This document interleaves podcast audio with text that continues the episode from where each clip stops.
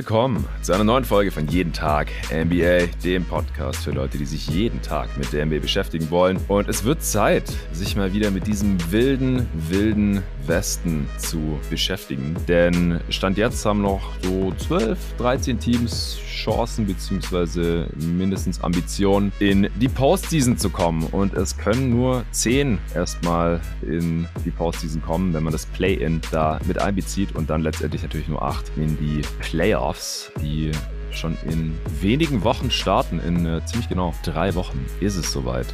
Und um das ja jetzt ein bisschen alles einzuschätzen und diese Western Conference mal wieder ordentlich durchzuranken von 15 bis 1, habe ich hier einen Gast dabei, mit dem ich das diese Saison noch gar nicht gemacht habe. Und zwar den Ole Freaks vom Korbjäger Port. Hey Ole. Moin Jonathan. Ja, ich habe es auf Twitter die Korbjäger X jeden Tag NBA Collabo Week genannt oder irgendwie sowas. Wir haben am Mittwoch ja schon die Sophomores zwei Stunden lang bei dir drüben im Korbjäger besprochen und äh, jetzt hier widmen wir uns der Western Conference ein letztes Mal in dieser Regular Season. Vor den Playoffs gibt es dann nochmal ein Playoff Power Ranking Update mit den Teams, die es dann auch letztendlich in die Postseason geschafft haben.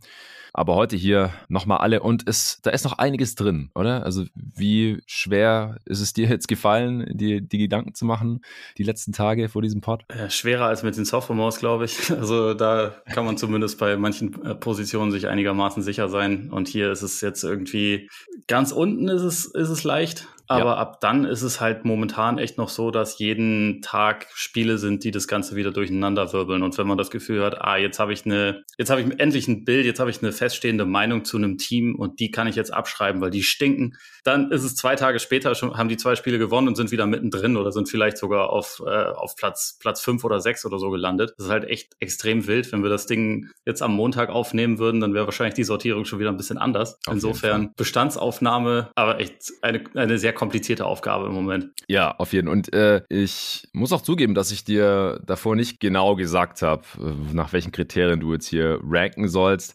Deswegen weiß ich gar nicht so genau, wie du jetzt überhaupt an die ganze Sache rangegangen bist. Was hast du dir jetzt überhaupt angeguckt? Also außer offensichtlich natürlich die Standings. Aber nach welchen Kriterien hast du jetzt hier überhaupt sortiert? Also ich packe mir normalerweise halt immer alles so in, in Tiers. Also wenn wir es beim, beim Korbjäger-Podcast machen, dann nennen wir es auch immer halt das Conference sortieren. Und ja. äh, da schaue ich ein bisschen weniger auf den aktuellen Record und ein bisschen mehr darauf, was ich denke, wo, wo geht es ungefähr hin? Was sind vielleicht auch Ziele? Also da, da gruppiere ich dann Teams auch mal anders. Deswegen, deswegen waren die Lakers bei mir auch äh, über den Großteil der Saison jetzt nicht im untersten Tier, selbst in der Zeit, als, als sie absolut nicht gut waren, weil ich halt mhm. wusste, deren Ambitionen sind aber andere als die von Houston und so. Und das habe ich immer, versuche immer so ein bisschen zu, zu berücksichtigen. Deswegen geht es einerseits um so ein bisschen Championship-Chancen. Ist jetzt nicht das Einzige, aber es ist irgendwie mit drin und natürlich auch ein bisschen was, was für ein Seed ist äh, realistisch, was halte ich für einigermaßen möglich für dieses Team in den Playoffs. Das, das spielt schon irgendwie ein bisschen mit rein. Okay, verstehe. Also ich habe auch schon mit David gesprochen, mit dem ich hier in einer knappen Woche auch den Osten nochmal final durchranken werde,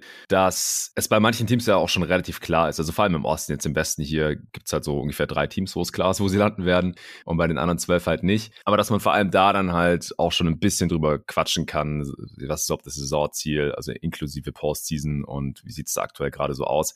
Aber wir haben auch nicht unendlich Zeit. Also du hast in zwei Stunden, jetzt äh, schon zwei Stunden minus fünf Minuten ein Hard Out und das lässt uns mit unter zehn Minuten pro Team zurück. Aber wir werden alle 15 auf jeden Fall besprechen. Ich habe jetzt mal wieder ein letztes Mal das finale Standing in dieser Conference äh, prognostiziert. Es ist auch mir nicht leicht gefallen und gerade in der Mitte kann man da wirklich würfeln. Also wenn wir das äh, am Montag, wie du gerade gesagt hast, aufnehmen würden, nochmal zwei Spiele vielleicht gemacht sind, dann kann es auch schon wieder anders aussehen, weil jedes Spiel ist gerade entscheidend. Deswegen ist die Regular Season gerade auch so spannend, weil diese Teams halt auch ständig noch gegeneinander spielen. Also ich habe zum Beispiel gesehen, die Pelicans dürften es gewesen sein. Die spielen auch nur noch gegen die Western Conference, außer ein Spiel. Es sind jetzt ja auch nur noch so ungefähr zehn Spiele, aber es ist schon alles äh, sehr, sehr, sehr crazy. Bevor es gleich losgeht, gibt es noch kurz Werbung vom heutigen Sponsor.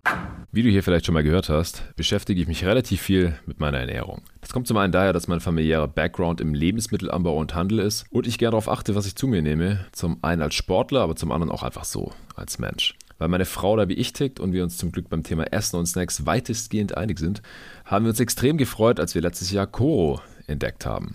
Coro Drogerie ist ein Food-Online-Portal hier aus Berlin, wo man viele gesunde Zutaten und Snacks günstig bestellen kann. Vielleicht fragst du dich ja sowieso schon, wieso Lebensmittel in winzigen Packungsgrößen abgefüllt werden und warum dich ein Labyrinth aus Handelsstufen vom Ursprung deiner Lebensmittel trennt und weshalb gute Qualität und faire Preise scheinbar unvereinbar sind. Coro denkt aus diesen Gründen Handel neu und bietet große Packungen Nüsse, Trockenfrüchte, Superfoods, Proteinriegel, biologische und vegane Lebensmittel und dergleichen mehr günstig an. Coro bezieht die Produkte direkt beim Hersteller, also bei den Landwirten. Die Preise sind transparent und Preisänderungen können über Preisentwicklungsgrafen inklusive Erklärung nachvollzogen werden, falls ihr da Bock drauf habt. Ich bin eh die ganze Zeit am Snacken und weil ich meinem Körper über die Jahre immer weniger ungesundes Zeug zumute, esse ich Nüsse und Trockenfrüchte quasi am laufenden Band. Also warum nicht gleich ein ganzes Kilo bestellen? Dass die Verpackung nicht fancy aussieht, ist dabei auch egal, weil die Tüten bzw. in dem Fall ein oder zwei Kilo Säcke eh direkt im Schrank verschwinden. Mit meinem Gutscheincode NBA bekommt ihr 5% auf eure Bestellung und unterstützt dabei noch diesen Pod.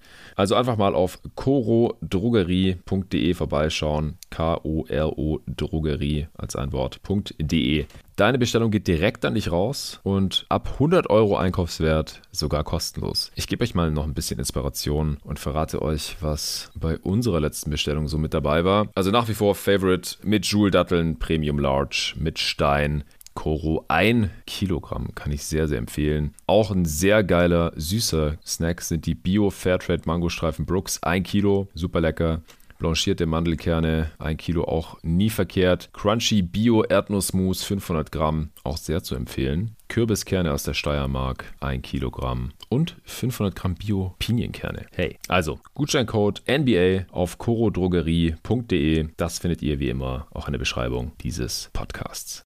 Ich würde sagen, wir fackeln nicht mehr länger und fangen direkt an. Traditionell ganz unten mit Platz 15 und da ist jetzt eigentlich nur die Frage Houston oder San Antonio, Ole. Ich habe San Antonio da stehen. Ähm, es nimmt sich beides nicht wahnsinnig viel. San Antonio ist halt über die gesamte Saison, so was das Net-Rating angeht, immer noch tatsächlich mit sogar ein bisschen Distanz schlechter als, als alle anderen. Deswegen würde ich sagen, sie dürfen hier diesen Platz haben. Aber es ist ganz interessant, seit dem, äh, also über die letzten zwei Wochen haben sie kurioserweise die zehntbeste Defense und haben jetzt irgendwie seit, seit dem All-Star-Break fünf Siege geholt, wo ich mich schon ein bisschen frage, warum eigentlich? Also, mm. warum tun sie das? Aber andererseits ist es halt auch so, die, die untersten drei Teams von der Bilanz her, die stehen ja eigentlich eh schon fest. Also da kommt ja niemand mehr, da kommt ja niemand mehr wirklich gefährlich ran. Und insofern ist es dann wahrscheinlich okay. Also ich meine, das ist ja bei, bei Houston auch nicht anders. Aber wie gesagt, ja. momentan würde ich, würde ich San Antonio auf die, auf den letzten Posten packen. Ja, ich habe hier die Rockets stehen, äh, würde jetzt aber auch nicht dafür in Krieg ziehen. Die Spurs haben halt einfach schon, einfach schon einen Sieg mehr. Ja, und das äh, macht halt einen Unterschied, wenn man nur noch neun Spiele zu spielen hat. Und ich hau mal noch kurz raus, die, die Basic Stats für beide Teams, dann gleich können wir die so ein bisschen in einem Aufwasch machen. Also Houston hat 18 Siege und 55 Niederlagen, steht deswegen gerade auch auf Platz 15 im Westen äh, seit dem letzten Power Ranking Update, was ziemlich genau ein Monat her ist. Äh, heute ist der 24. März, am 23. Februar zum Ende des All-Star Breaks haben wir das letzte Mal den Westen durchgerankt, hier damals mit einem Jerry müsste das gewesen sein. Auf jeden Fall seither fünfmal gewonnen, zehnmal verloren. Beide Teams, äh, interessanterweise. Es gibt ein Team, das noch weniger gewonnen hat in diesem Zeitraum, kommen wir gleich zu. Offense Platz 27 für Houston, Platz 29 in der Defense, Netrating minus 8,5. Das ist nur das zweitschlechteste der Liga und auch nur das zweitschlechteste im Westen, weil die Spurs sind noch schlechter. Wenn man dieses Netrating hochrechnen würde, käme man auf 22 Siege. Dafür müssten die Rockets aber noch viermal gewinnen. Und Spoiler Alert, ich glaube nicht, dass sie das noch tun werden. Deswegen stehen sie hier auch auf Platz 15. Bei den Spurs, ja, sieht's statistisch gesehen sogar noch ein bisschen schlechter aus teilweise. Du hast es gerade schon gesagt. 19 Siege, 54 Niederlagen, 29. in der Offense, 30. in der Defense, minus 10er Net-Rating und damit das einzige Team, das äh, laut Lean Glass äh, im zweistelligen negativen Bereich ist, was das Net-Rating angeht. Wenn man da ist, dann wird es normalerweise schwer, 20 Siege zu holen. Wenn man ihr Net-Rating hochrechnet, dann würden sie auch nur 19 holen, aber sie haben halt schon 19, weil sie ihr Net-Rating overperformen, weil sie halt auch immer mal wieder ein knappes Spiel gewinnen. Sie haben ja auch zu Beginn der Saison relativ viel gewonnen, dass da schon irgendwie gesagt wurde, ja, mit Pop kann man noch nicht tanken. Ah, irgendwie anscheinend doch. Äh, ich denke halt, ich habe mir hier für diese Übung von allen Teams den verbleibenden Spielplan angeschaut. Also gegen wen spielen die, wie viel auswärts, wie viel zu Hause, Back-to-Backs und gegen wen auch diese Back-to-Backs. Und mir dann wirklich überlegt, okay, wie viele Siege kommen hier realistisch noch bei rum? Und bei den Rockets gehe ich halt noch so von wahrscheinlich nur einem Sieg aus, ehrlich gesagt. Die haben jetzt noch vier Auswärtsspiele, alles gegen Playoff-Teams erstmal. Und dann spielen sie zu Hause gegen die Pistons. Das ist das einzige Spiel, was ich ihnen gebe. Und dann spielen sie noch gegen die Lakers, Nuggets in Charlotte. Das könnten sie gewinnen, aber könnten halt auch die Hornets gewinnen. Und dann nochmal in Washington. Also ich glaube, aus diesem Stretch kommen sie noch mit einem Sieg raus. Und die Spurs haben halt schon einen mehr. Die haben auch keinen leichten Spielplan. Aber bei denen sehe ich halt noch so zwei, drei Siege vielleicht. Also die haben halt noch drei Heimspiele gegen die Jazz, Wolves und Blazers. Und ich kann mir halt vorstellen, dass sie zwei davon gewinnen oder wenn nur eins, dann vielleicht noch ein Auswärtsspiel. Deswegen habe ich die Spurs auf 14 und die Rockets auf 15. Aber wie gesagt, sehr nah beieinander. Beides absolute Tanking-Teams und ganz vorne im Rennen um Wemby. Ja, absolut. Also deswegen waren das, das, das ist bei mir natürlich das unterste Tier. Da wäre jetzt für mich grundsätzlich auch die Frage gewesen, ob man dieses Tier äh, um ein Team schon erweitern kann oder ob du findest, das mhm. hat noch einen Puls. Aber sollen wir zu zu Houston und San Antonio noch was erzählen oder denkst du, es ist äh, grundsätzlich wissen wir eh Bescheid und wir können, wir können uns auf Teams konzentrieren, für die es noch wirklich um was geht? Ja, also ich glaube, grundsätzlich wissen wir schon Bescheid. Ich weiß aber nicht so wirklich Bescheid, wie du die beiden Teams eigentlich so siehst, auch wenn wir zwei Rockets-Spieler am Mittwoch besprochen haben, bei den Softs mit Jalen Green und Alperen Schengen äh, und auch Kevin Porter Jr. und so haben wir da ein bisschen mit angeschnitten, allgemein die Offense der Rockets und äh, dass da noch einiges im Argen ist, bevor es dann mal wieder irgendwie Richtung ja, bessere Bilanz gehen kann. Äh, aber San Antonio, erzähl doch mir und auch den Hörern vielleicht mal so, was hältst du gerade so von dem Team und der Franchise? Ich glaube, ich halte wahrscheinlich von der Franchise ein bisschen mehr als von dem Team. Deswegen, wenn, wenn, man jetzt so die, die Frage stellen würde, wo ich zum Beispiel Wembanyama gerne sehen würde, dann äh, wäre das schon ein Team, was mir irgendwie in den Sinn kommen würde. Stand jetzt ist es für mich eine Mannschaft, die ein paar relativ interessante Leute auf jeden Fall hat. Also gerade ähm, Devin Vassell, auch Kelton Johnson, auch wenn ich finde, man hat diese Saison schon auch ein bisschen gesehen, dass er in der Rolle, die er war, wahrscheinlich ein bisschen, bisschen überfordert war. Also, mhm. dass, dass das jetzt nicht dauerhaft seine Rolle sein wird, da, da gehe ich auch mal stark von aus. Und ja. Ansonsten finde ich ein paar Einzelspieler interessant. Also Jeremy Sohan auf jeden Fall auch. Also finde auch seit dem, seit dem All-Star-Game hat er sich irgendwie ganz, ganz gut entwickelt, auch wenn ich bei ihm noch nicht zu 100 Prozent sagen kann, was für eine Art von Spieler das jetzt werden wird. Aber ja. ich habe das Gefühl, da ist auf jeden Fall Potenzial vorhanden. Und es gibt halt, ich glaube, das ist ein bisschen, bisschen Kontrast zu den Rockets, dass die, dass die Spurs ein bisschen mehr vielleicht auch ein, ein Gerüst haben oder zumindest sowas ähnliches an Leuten, die schon ein bisschen etablierter sind und die, die sich vielleicht auch noch ein bisschen, ja, der, der Kultur so ein bisschen annehmen sollen, auch wenn das meiner Meinung nach oft ein bisschen ein, ein zu viel benutztes mm. Klischee ist. Aber wenn ich jetzt so die beiden Teams vergleiche, die da ganz unten stehen, also mit San Antonio und Houston, dann finde ich schon, dass, dass die Spurs da, was das angeht, etwas positiver zu bewerten sind. Und ja, ansonsten ist es natürlich trotzdem einfach eine Situation, wo dringend noch so ein Kaliber Franchise-Talent meiner Meinung nach fehlt. Und solange das nicht passiert ist, ist halt auch dieser, dieser Rebuild-Tanking-Modus nicht abzuschließen, glaube ich. Ja, sehe ich genau genauso. Aber ich sehe es auf jeden Fall so, dass die Spurs, was Infrastruktur und ja, Kultur, wie du es gerade genannt hast, angeht, auch Coaching so ganz grundsätzlich einfach an einem ganz anderen Punkt sind als die Rockets. Und ich kann mir halt auch vorstellen, sollten die Wembanyama draften, dass es auch direkt wieder in die andere Richtung gehen kann und dass die nächste Saison dann vielleicht schon wieder das Play angreifen wollen oder so. Und da müsste bei den Rockets schon noch einiges passieren. Da würde jetzt äh, nur Wembanyama, glaube ich, alleine gar nicht so viel verändern können. Umso beeindruckender, dass die Spurs trotzdem sehr deutlich das schlechtere Netrating haben in dieser Saison. Ja, ich finde es aber eine interessante Frage eigentlich, ob man jetzt, also wenn man quasi neu rangehen würde in irgendeiner Rolle, also sei es, sei es Coach oder GM, ob man gerade lieber die Spurs oder lieber die Rockets übernehmen würde, weil Infrastruktur spricht, finde ich, ganz klar für die Spurs. Mhm. Aber wenn ich jetzt aufs rohe Talent gucke, finde ich, hat Houston mehr, mehr beisammen eigentlich. Man, man würde halt einfach nur für einen absolut vogelwilden Owner arbeiten. Das ist sicherlich ja. nicht unbedingt genial, aber, aber so was das, das reine Talent angeht, würde ich schon eher Houston sagen, oder was meinst du? Ja, die Spurs haben halt nicht jemanden, der so ein, so ein hohes Ceiling hat wie Jalen Green, den wir ausführlich besprochen haben. Aber selbst den finde ich halt schwierig dann, wenn es halt ums allerhöchste Level geht. Also wir hatten ihn ja auch sehr klar hinter, hinter Mobley und auch noch hinter Franz und Kate, die einfach größere Wings sind, bessere Playmaker sind, bessere Defender und so. Also ich glaube, das wäre es mir gar nicht wert, nur wegen Jalen Green, weil ansonsten sehe ich jetzt halt bei den Rockets auch nicht so das High-Level-Talent. Also dahinter ist halt alles äh, so ganz nett, können gute Spieler werden, mittleren Outcome wahrscheinlich irgendwie Rollenspieler. Das haben beide Teams. Also das ich. Ist, ist, ist das schon Jabari Smith? Smith-Slander oder? Ja. Schon ein bisschen.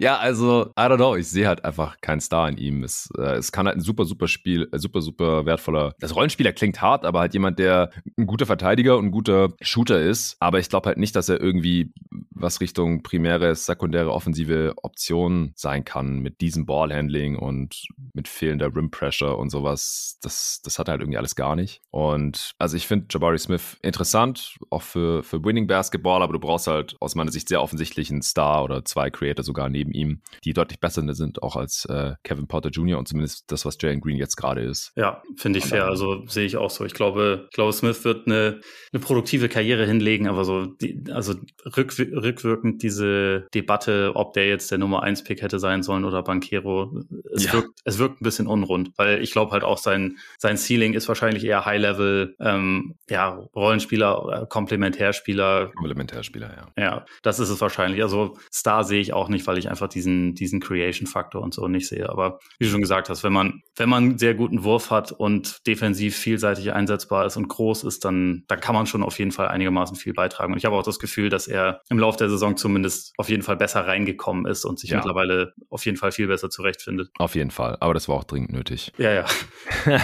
okay, dann äh, würde ich sagen, kommen wir schon zu Platz 13. Äh, die haben deutlich mehr Siege, aber ich weiß nicht, ob die deutlich bessere Chancen aufs Play-In haben. Ambitionen definitiv äh, mit Damien Lillard im Roster nach wie vor. Es sind die Portland Trailblazers. Ich gehe mal davon aus, bei dir auch. Ja, ich habe sie sogar auch in das Out of It-Tier mit reingeschrieben, mit den, mit den anderen beiden zusammen. Interessant. Okay, okay. Ich, ich, äh, ich versuche gleich mal den Case dagegen zu machen. Sie haben 32 Siege bei 40 Niederlagen, stehen damit auch auf Platz 13 im Westen.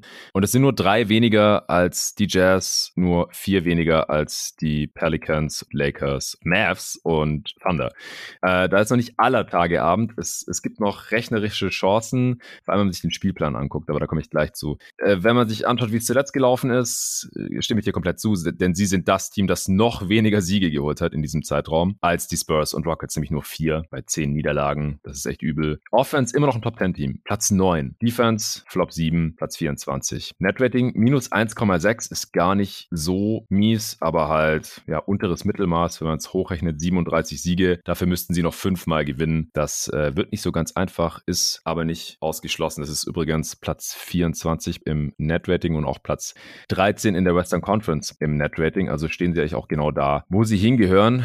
Aber auch hier, also die hatten jetzt 11 von 14 verloren, dann im letzten Spiel endlich Utah geschlagen. Die haben jetzt aber ein Five-Game Homestand vor sich. Da könnten sie schon vier von fünf gewinnen, weil der nicht so schwer ist. Also da ist zwar ein Back-to-Back -Back drin gegen New Orleans, die gerade auch nicht der allerschwerste Gegner sind eigentlich. Äh, und auch zweimal Sacramento, die auch ja, ein gutes Team sind. Die äh, besprechen wir wahrscheinlich erst in einer Weile hier heute. Aber das ist so die letzte Hoffnung. Also wenn sie von diesen fünf Heimspielen jetzt die Mehrheit gewinnen können oder sogar vier gewinnen können oder so, dann, dann haben sie noch eine Chance. Wenn nicht, dann sitzt, glaube ich, Damon Lillard sehr schnell und dann verliert man vielleicht auch alle restlichen Spiele. Ich fand es ganz interessant, dass, dass Dame das ja mehr oder weniger schon selber gesagt hat ja. äh, vor, vor ein paar Tagen, dass dann irgendwann vielleicht der Zeitpunkt kommt, wo es einfach unrealistisch ist und wo man dann äh, Schach spielen muss, hat er, hat er es, glaube ich, genannt. Also es ja. würde dann in dem Fall wahrscheinlich einfach äh, aussetzen bedeuten. Und also ich denke, dass das schon noch möglich ist, also dass sie jetzt von mir aus von diesem von diesem Homestand, wenn sie drei Spiele gewinnen oder so, dass sie dass sie da noch mal an einem Team oder so vorbeikommen, das sehe ich auch, zumal halt nur Orleans und und Utah wesentlich schwerere Restspielpläne noch haben, wenn ich das ja. richtig gesehen habe. Also ich hatte auch bei bei Tankathon halt mal geguckt. Ja, ja. Aber das reicht ja nicht mal. Also sie müssten ja sie müssten ja noch ähm, noch mehr Teams überholen, um halt irgendwie wieder mit reinzukommen. Und da ja. das fällt mir ein bisschen schwer, das zu sehen, einfach auch, weil es sind halt die Blazers, ne? Es sind halt diese, diese Probleme, die man einfach jetzt irgendwie seit Jahren kennt. Sie haben dafür anderes Personal, aber die Probleme sind ja einfach die gleichen. Schrott, absolute Schrott-Defense. Mhm. Äh, eine Offense, die echt gut ist, aber die es halt auch nicht immer, nicht immer irgendwie aus dem, aus dem Dreck holen kann. Und ich, das war ja zu Beginn der Saison, war das ja irgendwie eine Zeit lang so ein Team, wo, wo viele Leute auch gesagt haben, das ist jetzt irgendwie eine positive Überraschung und Leute haben mhm. die, haben die frühzeitig abgeschrieben und das hätte man nicht machen sollen. Und da waren aber halt auch schon ein paar Spiele dabei, wo sie halt einfach wirklich in letzter Sekunde durch irgendein random Play das gewonnen haben. Und also ich meine, das ist auch eine Qualität, enge Spiele zu gewinnen, aber wenn es halt irgendwie drei oder vier Buzzerbeater sind, dann spricht es vielleicht auch ein bisschen dafür, dass du vielleicht nicht ganz so gut bist, wie deine Bilanz bei nur ein paar Spielen andeutet. Und ich finde, je länger die Saison gedauert hat, desto mehr hat sich halt auch irgendwie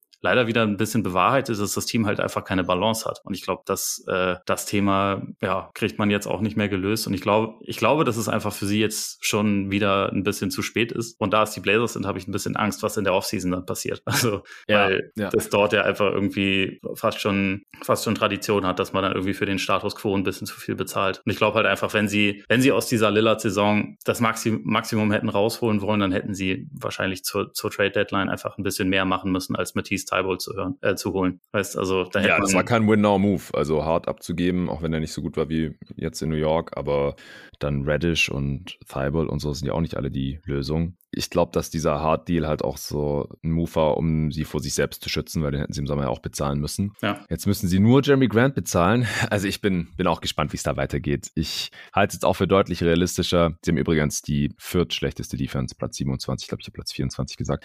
War noch zu wohlwollend. Ähm, ich halte für realistischer, dass sie die fünf besten Lottery-Outs bekommen, als dass sie noch ins Play-In kommen, ehrlich gesagt. Also wenn man jetzt einfach den Rest verliert, mehr oder weniger, ähm, weil, wie gesagt, dieser Homestead Stand, das sind machbare Gegner, aber halt auch keine Selbstläufer. Chicago Bulls, ja, die sind im Schnitt ein bisschen besser sogar als die Blazers, die Thunder sowieso. Die Pelicans habe ich auch über ihn gerankt jetzt offensichtlich und es ist Back-to-Back -back für die Blazers und dann halt zweimal die Kings, das kannst du auch alles verlieren. Und dann, ja, noch vier Auswärtsspiele und im letzten Saisonspiel dann zu Hause gegen die Warriors, viel Spaß. Dann kannst du vielleicht, also vielleicht gewinnst du dann noch in San Antonio oder so, wenn Damien schon seit ein paar Spielen sitzt. Also das hat er, glaube ich, nach sechs Niederlagen in Folge oder nach fünf oder so gesagt, das ist ja auch nachvollziehbar. Macht ja auch keinen Sinn, wenn der alte Dame dann da noch zockt und sich, äh, Gott bewahre, dann noch irgendwie verletzt oder so, wenn es sowieso um gar nichts mehr geht. Und die Verletztenliste, die riecht ja auch schon nach Tank gerade, muss man sagen.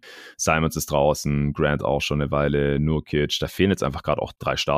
Und ja, der Zug ist schon, schon am Auslaufen Richtung Play-In. Vielleicht können sie nochmal irgendwie draufspringen, aber es ist schwierig. Und es wäre auch besser, wenn sie höhere Lottery-Odds hätten. Vielleicht dann so äh, Future Co-Star für Shaden Sharp draften und der Dame, der, der sollte noch mal im Sommer in sich gehen, glaube ich, ob er seine Karriere wirklich hier beenden will. Ja, oder ein ehrliches Gespräch führen äh, und sagen, hey Leute, ich, ich möchte hier bleiben. Ich meine, ich, ich finde es irgendwie auch okay, wenn er das für sich entscheidet. Das ist ja irgendwie ein Thema, was man jetzt seit, seit Jahren hat und wo ja. gefühlt jeder, der nicht Dame Lillard ist, will, dass Dame Lillard da weggeht. Ich, ich finde es irgendwie okay, wenn er das für sich entscheidet, da zu sein. Ich glaube, der hat da auch schon, der hat da auch schon viel drüber nachgedacht, aber vielleicht gibt es halt trotzdem eine Möglichkeit, nochmal mit der mit der Franchise und mit Joe Cronin darüber zu sprechen, ob man nicht, ja, vielleicht das irgendwie hinkriegt, ein etwas, etwas balancierteres Team hinzustellen. Ich meine, es wäre auch jetzt ja nicht unmöglich gewesen, mal zu fragen, hier, wir haben Simons, das ist ein dynamischer Scorer, äh, der noch sehr jung ist, der hat zwar irgendwie auch natürlich ein paar Defizite im Spiel, aber hat ja schon ein paar Qualitäten, die Leuten helfen können. Mhm. Was kriegen wir für den beispielsweise? Weil wenn du halt in jede Saison gehst und mit zwei kleinen Guards, die defensiv extrem angreifbar sind und dazu dann auch noch Yusuf Nurkic als Center hast, das, ja. Also da, da gibst du dir auch nicht wirklich die Chance, ein vernünftiges Defensivteam zu sein. Und ich finde, das, was sie jetzt über die letzten anderthalb Jahre gemacht haben, deutet ja schon ein bisschen an, so wir wollen mehr wir wollen mehr Flügelspieler holen, wir wollen da auch ein bisschen mehr darauf äh, schauen, dass wir halt Länge, Athletik haben. Das ist ja, also das war ja früher immer ihr Hauptproblem und das haben sie schon mehr oder weniger adressiert, aber in der Zeit ist halt einfach Nurkic noch schlechter geworden. Ja. Und ähm, das ist jetzt halt das nächste, was sie unbedingt adressieren müssen und dieses, dieses Problem im Backcourt. Also ich glaube nicht, dass die Blazers, solange Lillard diesen Vertrag hat, den er hat und ähm, solange da auch noch ein paar andere Leute halt so verdienen, wie sie verdienen, dass es da einen Weg gibt, in den nächsten zwei, drei Jahren zum Contender zu werden. Also ich glaube, der Zug ist einfach abgefahren muss man ganz ehrlich sagen. Aber ja. den Schritt in Richtung konkurrenzfähiger zu machen, das wäre vielleicht für die, für die Organisation als Ganzes nicht das cleverste, aber für Dame selbst vielleicht. Und vielleicht ist das wichtiger als alles andere. Also ich glaube, da müssen sie sich halt einfach mal auch ehrlich darüber austauschen, was eigentlich die, die genaue Priorität ist. Weil ich finde, das, was man so in dieser Saison gesehen hat, das ist halt ein bisschen ein Schlingerkurs. Das ist einerseits klar, wir, wir haben schon auch irgendwie Grant geholt. Das ist schon ein Move, um uns besser zu machen. Aber wir haben jetzt auch bei weitem nicht alles versucht, um jetzt das bestmögliche Team hinzustellen hinzustellen, sondern wir haben ja auch junge Leute geholt, Hart für Thibault und Radish eingetauscht, die jetzt, ja, also einfach noch nicht unbedingt die, die bewiesenen äh, Spieler sind. Und ich glaube, da muss man sich vielleicht einfach nochmal gemeinsam hinsetzen und entscheiden, mhm. was genau ist jetzt eigentlich der Weg, den wir äh, einschreiten wollen.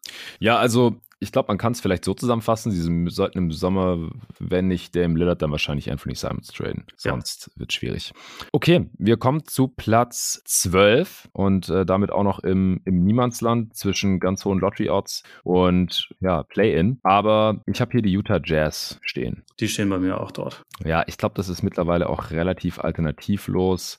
Mit 35 Siegen bei 37 Niederlagen. Sie haben jetzt ja auch gerade im letzten Spiel interessanterweise gegen die gerade besprochenen Blazers verloren. Aber sie sind immer noch seit dem letzten Power Ranking Update und damit seit dem All-Star Break und auch seit der Trade Deadline, das äh, habe ich für den gestrigen Pod nochmal nachgeschaut. Also für die Supporter kam gestern der Pod zum Executive of the Year. Habe ich mit Luca aufgenommen. Haben wir auch noch Best Trade, Best Signing und so. Und haben natürlich auch viel über die Utah Jazz gesprochen, über Danny Ainge und was die so gemacht haben hier innerhalb des letzten Jahres. Und trotzdem, auch nach der Deadline stehen die halt noch bei einer ausgeglichenen Bilanz von 8 zu 8 und nur zwei Siege unter einer ausgeglichenen Bilanz hier stand heute. Das ist schon echt crazy. Siebtbeste Offense immer noch, aber auch die siebtschlechteste Defense und ein leicht positives Net-Rating von plus 0,1. Das ist immer noch Platz 18 in der Liga und Platz 10 im Westen. Wenn man das hochrechnen würde, käme man auf 41 Siege. Das werden sie aus meiner Sicht aber nicht erreichen. Also da fehlen einfach noch sechs Siege äh, in den letzten zehn Spielen. Das, das sehe ich einfach, stand jetzt nicht, nicht mehr. Also ich habe es auf der einen Seite ein bisschen aufgegeben, immer zu sagen, ah ja, jetzt werden die Jazz aber schlecht, weil es passiert einfach nicht so wirklich.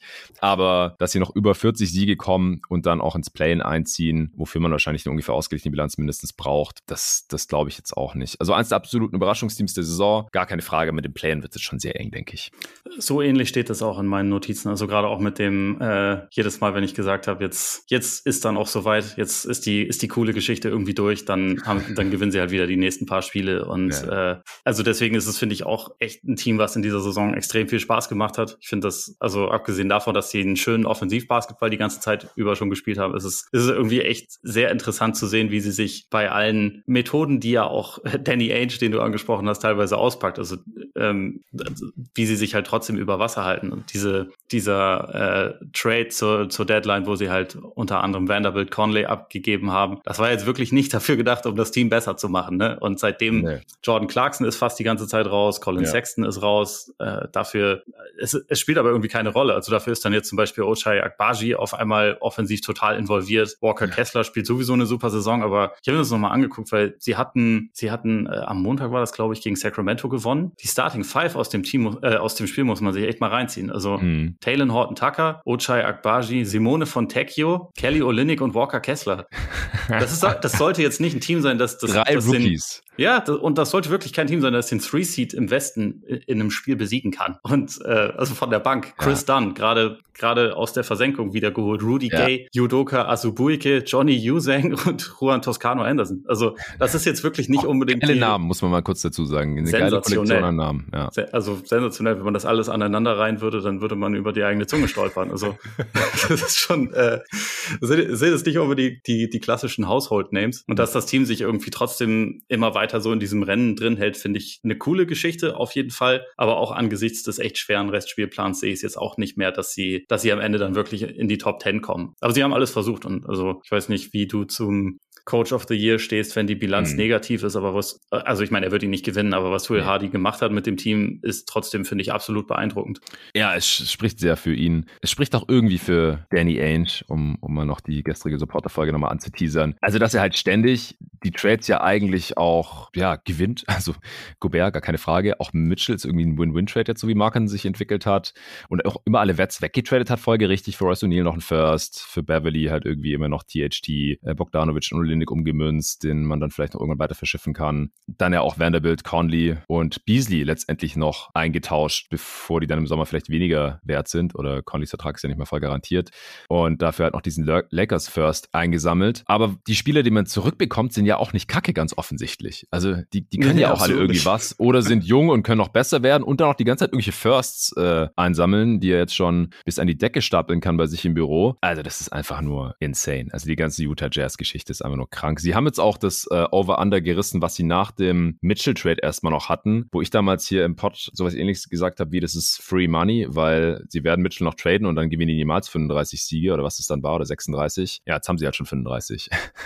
äh, das, das ist schon eine ganz, ganz krasse Story. Aber der Spielplan, der wird jetzt halt härter. Abgesehen von einem Auswärtsspiel bei den Spurs sind es eigentlich ausschließlich gute Gegner und die Verletztenliste, ähnlich wie bei den Blazers, die riecht halt auch langsam nach höheren Äh, du hast ja gerade schon angesprochen, wer da gerade alles wird. Also Markenen spielt jetzt äh, gerade zum Beispiel auch nicht. Heute Nacht gegen die Bucks ist er auch noch mal draußen. Nicht, dass man das auch noch versehentlich gewinnt. Und höhere Lottery-Odds wären ja schon wünschenswert. Also ich habe schon das Gefühl, dass Danny Ainge immer sich gedacht hat, so ich, ich nail jetzt hier diesen Trade, aber wenn wir danach schlechter sind, dann ist es ja auch okay. Aber sie sind halt nie schlechter geworden. Also zumindest nicht so schlecht, dass man jetzt irgendwie Top-Odds auf Wemby, Scoot und Co. hat. Wenn man nicht ins Play-In kommt oder nicht in die Postseason kommt, Gott bewahre, dann hat man halt immerhin noch einen Lottery-Pick und ja, da sind halt schon verrückte Sachen passiert dann in der tatsächlichen Lottery. Also das, dass man das jetzt wenigstens noch so ein bisschen maximiert, wäre dann so der positive Effekt von diesem schweren Restspielplan. Ja, es ist, finde ich auch echt eine total spannende Frage, so was aus den aus den Jazz dann jetzt eigentlich so wird. Also wer dann nicht nur quasi Teil von wir hatten Spaß in dieser Saison ist, sondern wer auch wirklich langfristig Teil des, des Kerns ist. Aber hm. auch das wird ja wahrscheinlich unter anderem damit zusammenhängen, was für ein, was für ein Spieler oder was für Möglichkeiten sie jetzt dann Richtung, Richtung Draft bekommen. Aber also ich meine, allein schon Walker Kessler ist halt, das ist halt schon, das hat sich ganz gut gelohnt, wenn man bedenkt, dass sie den Spieler plus irgendwie vier Erstrunden-Picks und einen Swap oder was war das für, für Gobert ja. bekommen haben und er halt einfach so eine starke, starke Rookie-Saison spielt. Also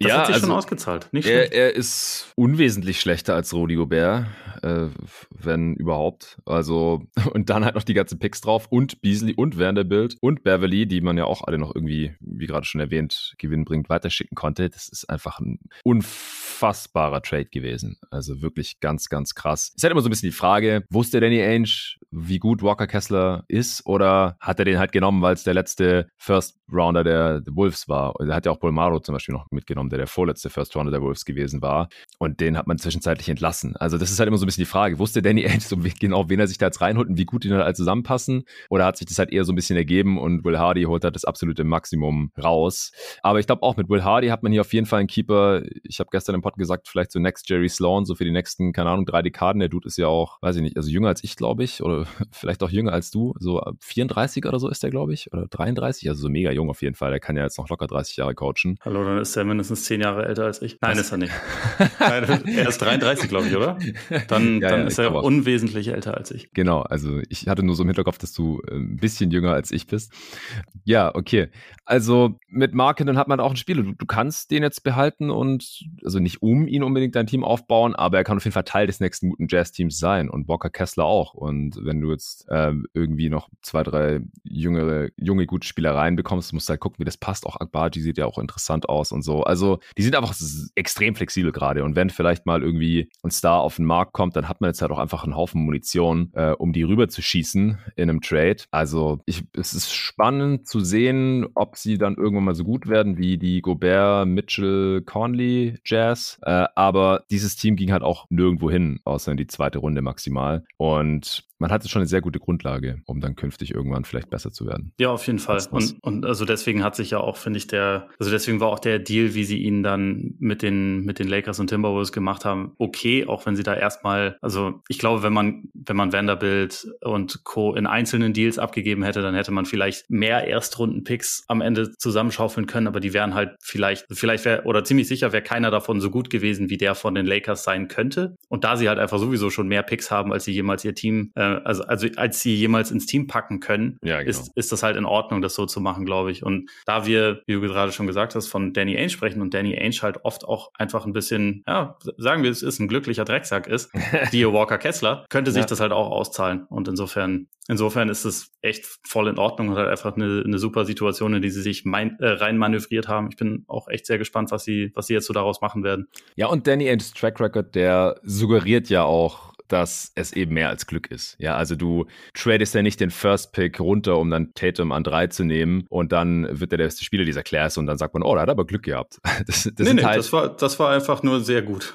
Eier aus Stahl gehabt und richtig gelegen. Oder auch Jalen Brown an drei war damals ziemlich ballsy. Und ja, also diese Gobert-Trade, der war nicht ballsy, aber wenn da jetzt halt wieder brauchbare Spiele dabei waren, ja, dann irgendwann ist es halt auch kein Zufall mehr. Ich habe gerade übrigens geschaut, weil nicht als Fakten, nichts als Fakten hier bei jeden Tag NBA natürlich. Will Hardy ist sogar älter auch als ich. Der ist nämlich im Januar schon 35 geworden und ich äh, werde das erst im Juli. Januar 88 ist er geboren. Na, dann haben wir ja noch Zeit. Ja. Dann, dann kann es ja für uns auch noch was werden. Sagen. Ja, genau. Ähm, Habe ich noch was zu Utah? Ich glaube nicht. Wir können von mir aus zum nächsten Platz kommen. Ja, ja. Das wäre wir. Platz 11 und damit der letzte Spot außerhalb des Play-Ins. Welches Team hast du da? Auch wenn sie jetzt gerade drei Spiele in Folge gewonnen haben, habe ich da die Pelicans stehen.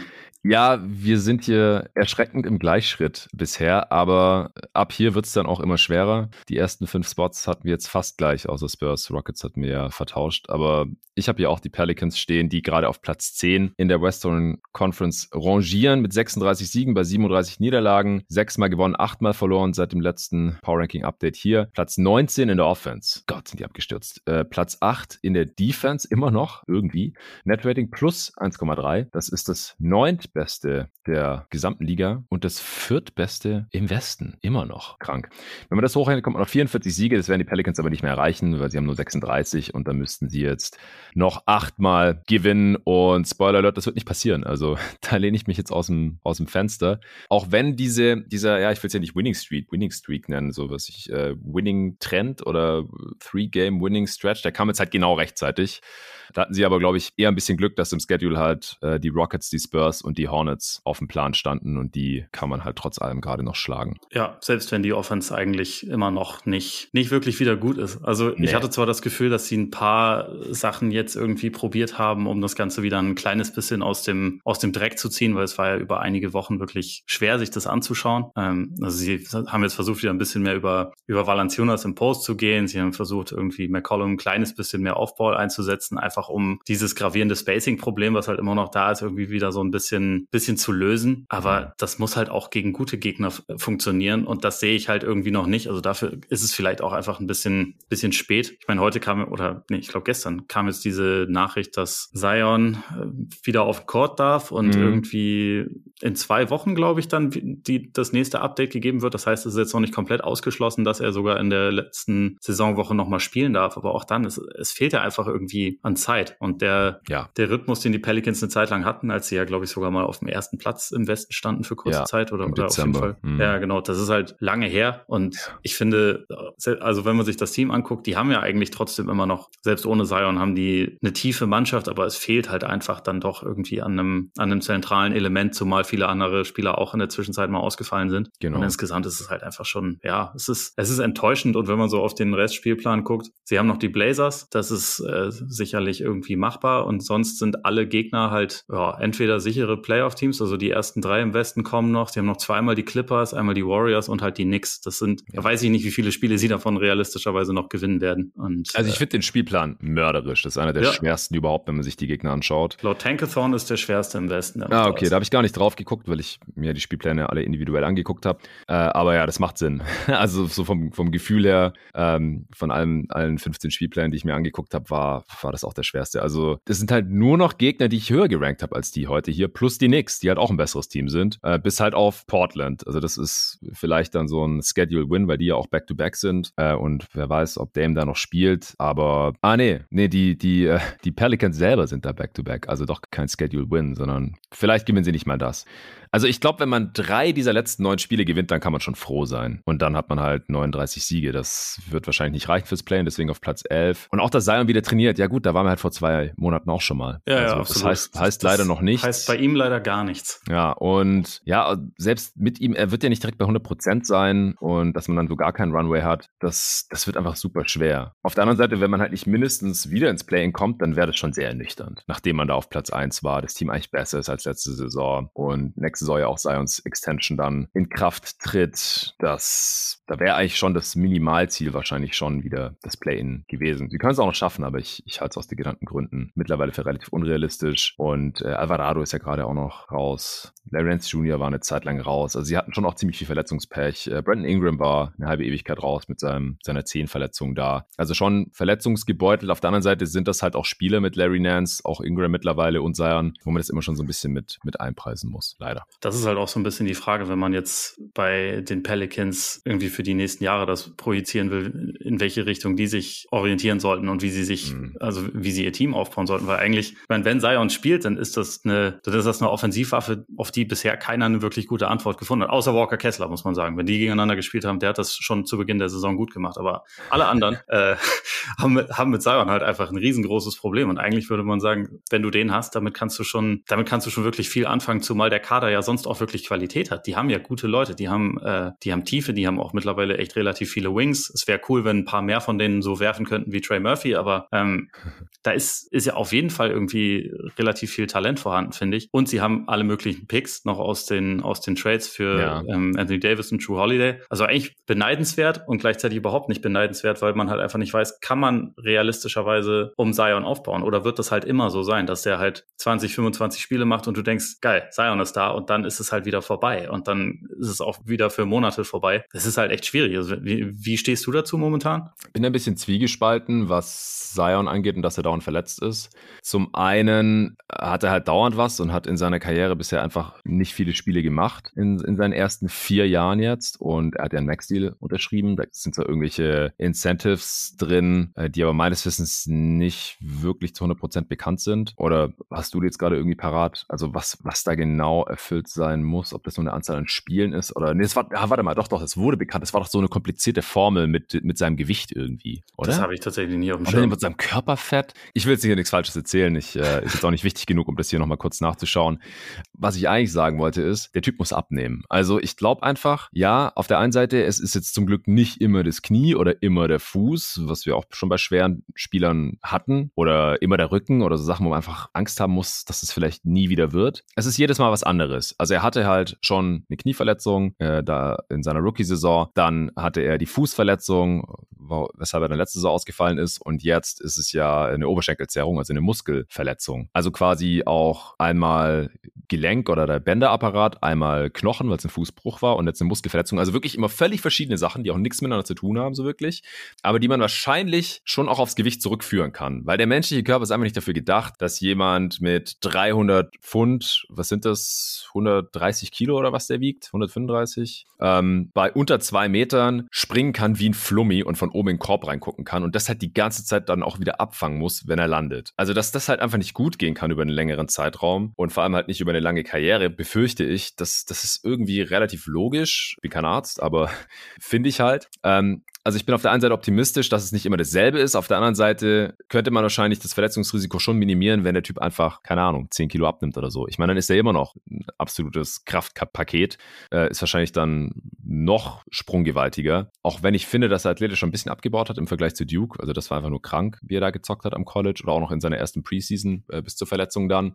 Ähm, aber wenn es halt so weitergeht, also er verliert nicht signifikant an Gewicht und ist immer wieder angeschlagen, dann ist es einfach schwierig, ein Team um ihn aufzubauen, wenn er die ganze Zeit nicht da ist. Das ist ja, das ist ja offensichtlich, aber er hat halt schon diesen Deal, den ich übrigens im Sommer noch gefeiert habe für die Pelicans, weil es gab ja auch diese Gerüchte, dass er eventuell zu den Knicks geht oder sonst irgendwohin abhaut und dann hat er ja vorzeitig verlängert. Das war, glaube ich, sehr wichtig für die Franchise eigentlich. Aber du bist halt auch geknebelt, ähm, wenn er halt sein Maximalgehalt bekommt, aber ständig wegen irgendwas anderem fehlt. Ja, ja, das ist, das ist die, die Zwickmühle, in der sie mit ihm irgendwie sind. Also das ist halt gleichzeitig, glaube ich, auch äh, nicht zuletzt wegen dieser Situation, dass irgendwie so ein namhafter Spieler in so einem kleinen Markt ist, äh, ist es wahrscheinlich auch ein bisschen schwierig von ihm die die maximale Disziplin einzufordern, die irgendwie eigentlich nötig wäre. Aber meine Hoffnung ist schon auch irgendwie, dass er das jetzt, dass er es halt einfach realisiert. Also ich meine, ihn wird das ja genauso nerven wie alle anderen und wahrscheinlich sogar noch mehr, dass er ständig ausfällt. Und äh, ich glaube auch, ohne ein Arzt zu sein, ist, ist es nicht ganz abwegig, die Verbindung herzustellen, dass es mit der, ja, mit der, mit der Fitness beziehungsweise mit dem Gewicht zu tun haben könnte. Und ich hoffe halt einfach, dass er das realisiert, weil ich finde den Spieler unfassbar aufregend. Ich schaue dem mega gerne zu. Und auch, also selbst wenn, selbst wenn er vielleicht ein bisschen sogar was schon, schon eingebüßt hat, der ist ja trotzdem schneller und athletischer und äh, vor allem so dieser, dieser Second Jump, der ist ja einfach sofort wieder in der Luft. Und ich, also ja. es ist halt einfach, ja, total einzigartig, dem zuzusehen. Deswegen hoffe ich sehr, dass das sich irgendwie ändert. Aber ja, weiß ich nicht, muss halt wahrscheinlich zu einem relativ großen Teil auch einfach von ihm selbst kommen. Ja, ja, ja, das ist ja das Problem, dass man halt solchen Spielern, die so einen Stellenwert haben in der Franchise, ich meine, wir sehen es auch bei Doncic bei den Mavs und das sind sicherlich nicht die einzigen Beispiele, man kann ihnen im Prinzip keine Vorschriften machen. Genau. Offensichtlich. Äh, hat Jerry ja auch schon aus dem Nähkästchen hier geplaudert, wenn der irgendwie bei den, als er bei den Mavs gearbeitet hat und danach im Spiel hat er halt gesehen, äh, wie Doncic sich die drei Liter Eistee-Karaffe vom Buffet schnappt und mit nach Hause nimmt. Äh, also halt Eistee mit Zucker und so. Und ich, ich verstehe das ja auch, ja, in dem Alter habe ich auch nicht so drauf geachtet, was ich meinem Körper zuführe und man hat halt Cravings, äh, wenn man gerade irgendwie zweieinhalb Stunden Basketball gespielt hat äh, und natürlich auf dem Level in der NBA ist natürlich nochmal krasser. Die, die Jungs müssen ja auch auf ihre Kalorien kommen, aber dann halt so wirklich so viel Zucker und, und Fett und was die halt äh, in sich reinschieben teilweise. Das geht halt auf Dauer nicht gut, glaube ich. Und äh, Doncic könnte auch ein bisschen leichter unterwegs sein und wäre dann wahrscheinlich noch besser spielerisch. Und ich habe jetzt gerade doch nochmal nachgeschaut, wie es bei Zion aussieht, ähm, die Klausel. Es ist die Summe aus seinem Gewicht in Pfund und Körperfettanteil, also Percentage, muss zusammengenommen unter 295 sein. ich wäre gerne dabei gewesen, als das ausgehandelt wurde, wie man ja. sich dann letztendlich auf die Zahl einigt. Ja, also das ist total wild. Also Körperfettanteil, ja, okay, verstehe ich, aber dass man dann halt ein Prozent Körperfett mit einem Pfund Körpergewicht irgendwie gleichsetzt, das ist, das ist schon irgendwie mit. Also ich verstehe schon, dass es nicht nur Körpergewicht ist, weil der Typ hat, trägt halt auch viel Muskeln mit sich herum und Muskeln sind schwerer als Fett. Also wäre dann auch wie dumm, wenn er abnimmt, weil er Muskeln abbaut, aber ohne Fett abzubauen, ist ja auch möglich. Ähm, deswegen klar, Körperfettanteil darf auch nicht zu hoch sein, aber jetzt mal, wenn wir das kurz durchspielen, wir sind noch ganz gut in der Zeit, sonst würde ich es nicht machen. Wenn er, wenn er 280 Pfund wiegt zum Beispiel, darf er 15% Körperfettanteil haben. Und ich glaube, er wird mit 290 Pfund gelistet, dann dürfte er nur 5% Körperfett haben. Und wenn man das jetzt mal umrechnet, sagen wir mal 285 Pfund sind 129,3 Kilo, also mit den 130, die ich da vorhin kurz im Kopf überschlagen habe, lag ich gar nicht so falsch und ich glaube, dass der auch schon mal mehr gewogen hat. Also die Pelicans, die, die achten da irgendwie schon drauf, die haben jetzt nicht das Geld irgendwie äh, komplett blind in den Rachen geworfen, aber es ist auch nicht ganz klar, wie viel weniger er bekommt, sollte er dieses Ziel mal verfehlen und er wird halt regelmäßig gewogen bzw. gemessen. Ja, genau. Und während seiner Rehab vom gebrochenen Fuß, da soll er zeitweise well above 300 Pounds gewogen haben. Ja, ich meine mich zu erinnern, irgendwann mal was von 330 gehört zu haben, aber also ohne Gewehr. Ja, 330 sind, ich habe den Rechner offen, 150 Kilo. Ja, das ist, mit es 1, ist ein bisschen viel. 95 oder was der wahrscheinlich ist, oder 1 97, sowas. Ich glaube, ohne Schuhe ist er unter zwei Meter. Ja, ja. Wenn, wenn, Charles Barkley sich, über, sich darüber lustig machen kann, dann ist es halt einfach, das ja. ist kein gutes Zeichen. Und, und basketballerisch würde ich trotzdem nichts auf ihn kommen lassen. Der Typ ist so krass, der, der geht so mühelos zum Ring und kreiert so viele Paint-Touches und Rim-Attempts wie niemand in der Liga. Auch viel mehr als Janis oder so. Und die Offense ist mit ihm auf dem Feld immer automatisch top, obwohl er nicht mal einen Wurf hat oder so. Also, das, er ist einfach eine Naturgewalt äh, auf verschiedenen Leveln. Und ich hoffe einfach nur, dass er spätestens nächstes Jahr wieder fit ist. Es wäre auch cool, wenn die noch ins Play-In kommen und dann ist er auf einmal da und dann können die da noch ein bisschen mitmischen. Aber ich halte es dann derzeit leider für relativ unrealistisch und deswegen habe ich sie auf Platz 11, damit auch um na, wo haben wir es? Zwei Spots gedroppt. Also letztes Mal hatte ich die noch auf neun vor einem Monat. Und damit sind sie rausgefallen und haben, haben Platz für ein anderes Team in der Top 10 geschaffen. Aber ich komme erst noch zu einem Team, das ich letztes Mal auch schon drin hatte. Auf Platz 10 würde ich jetzt die Minnesota Timberwolves anbieten. Ich habe die da auch stehen. Ach, ja. unfassbar. Weiterhin im Gleichschritt hier. Ich hau kurz die Basic Stats raus. Die sind tatsächlich Stand jetzt auf Platz 7, aber das kann sich ja jeden Tag ändern. Wie gesagt, bei einer ausgeglichenen Bilanz 37 Siege, 37 Niederlagen. Sechsmal gewonnen, siebenmal verloren seit dem letzten Mal. Offense Flop 10 auf 21, Defense Top 10 auf Platz 10. Netrating damit ganz leicht positiv plus 0,3. Das ist Rang 17 in der Liga und tatsächlich Rang 9 im Westen. Wenn man das hochrechnet, kommt man auf 42 Siege. Dafür müssten sie noch fünfmal gewinnen und das halte ich für sehr schwer, weil auch deren Spielplan ist ziemlich tough. Auf der anderen Seite ist Towns jetzt zurück. Das war meine, mein erster Stichpunkt dazu. Ist die Rückkehr von Cat kurzfristig gut? Fragezeichen. also einfach, ja. weil ich finde, sie haben über die, die letzten Wochen schon sowas ähnliches wie eine Identität gefunden, finde ich. Also mhm. ähm, die Ankunft von Mike Conley hat äh, gerade offensiv auf jeden Fall geholfen. Also ja. ich finde, er hat, er hat Gobert so ein bisschen revitalisiert in der, ja. in der Offensive. Gobert wirkt, finde ich, mittlerweile auch dadurch, was wahrscheinlich kein Zufall ist, defensiv wieder ein bisschen dominanter als zu Beginn der Saison.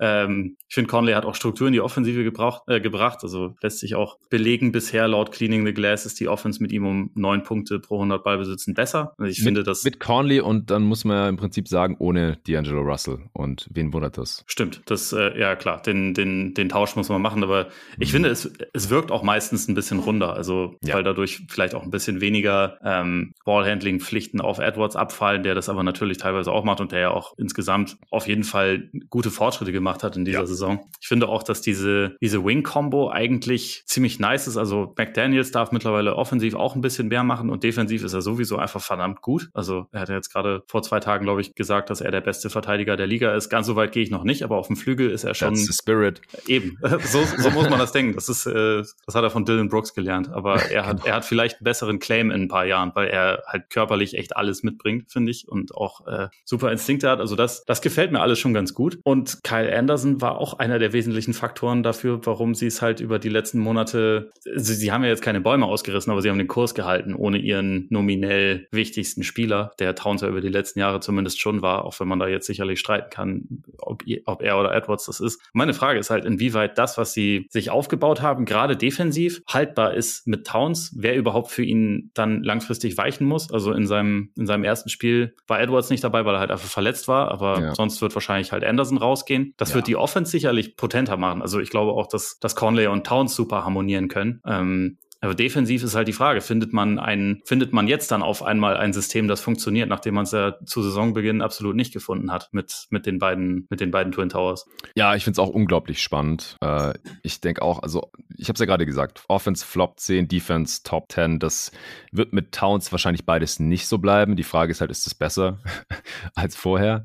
Und besser sie haben halt auch, anders. Ja, genau. Sie haben halt echt auch sehr wenig Zeit jetzt, um sich irgendwie einzuspielen, dann noch auf die Postseason. Und ich fürchte auch, dass es ein bisschen eng wird. Also grundsätzlich, so konzeptionell, also so hart überteuert wie der Gobert-Trade auch war, fand ich es gar nicht so verkehrt. Neben Towns und, und Edwards und so. Äh, aber ich hätte halt auch gedacht, dass es offensiv besser funktioniert, als es zu Beginn der Saison aussah. Also das, das ging halt auch irgendwie gar nicht. Und dann, und defensiv halt auch nicht. Also, also eins von beiden Enden sollten, sollte halt wenigstens irgendwie funktionieren, damit man diesen Trade irgendwie rechtfertigen kann. Das ist jetzt durch den Mike Conley Trade schon nochmal wahrscheinlicher geworden. Also den fand ich auch deswegen so wichtig, weil er halt den Gobert Trade auch nochmal besser macht, weil der mit Conley einfach besser funktioniert. Deswegen fand ich den äh, Russell für Conley Deal einfach nur, nur folgerichtig und gut. Ähm, aber aber es ist auf jeden Fall spannend. Es ist halt auch jetzt irgendwie bezeichnend, dass Towns zurückkommt. Jetzt ist Anthony Edwards verletzt. Der ist aber, glaube ich, nur umgeknickt. Auf jeden Fall war der nur Day-to-Day -Day und äh, könnte dann auch beim nächsten Spiel am Sonntagabend wieder vorbei, äh, dabei sein. Es sind auch vier Spiele Pause jetzt. Aber trotzdem, die nächsten vier Spiele, die werden halt richtig hart jetzt direkt hier für die neuen Wolves, äh, wenn man so will. Weil Conley und Towns, die haben jetzt auch ihr erstes Spiel zum Beispiel zusammen gemacht. Also dieses Team ist einfach 0,0 eingespielt. At Golden State, dann back to Back-to-Back direkt at Sacramento, dann at Phoenix, wo dann KD vielleicht schon wieder da ist und dann noch gegen die Lakers. Ähm, am letzten Spieltag kann man sich auch schon mal anstreichen, das spielen die Wolves gegen die Pels. Könnte das Play-in-Game ums Play-in sein, vielleicht,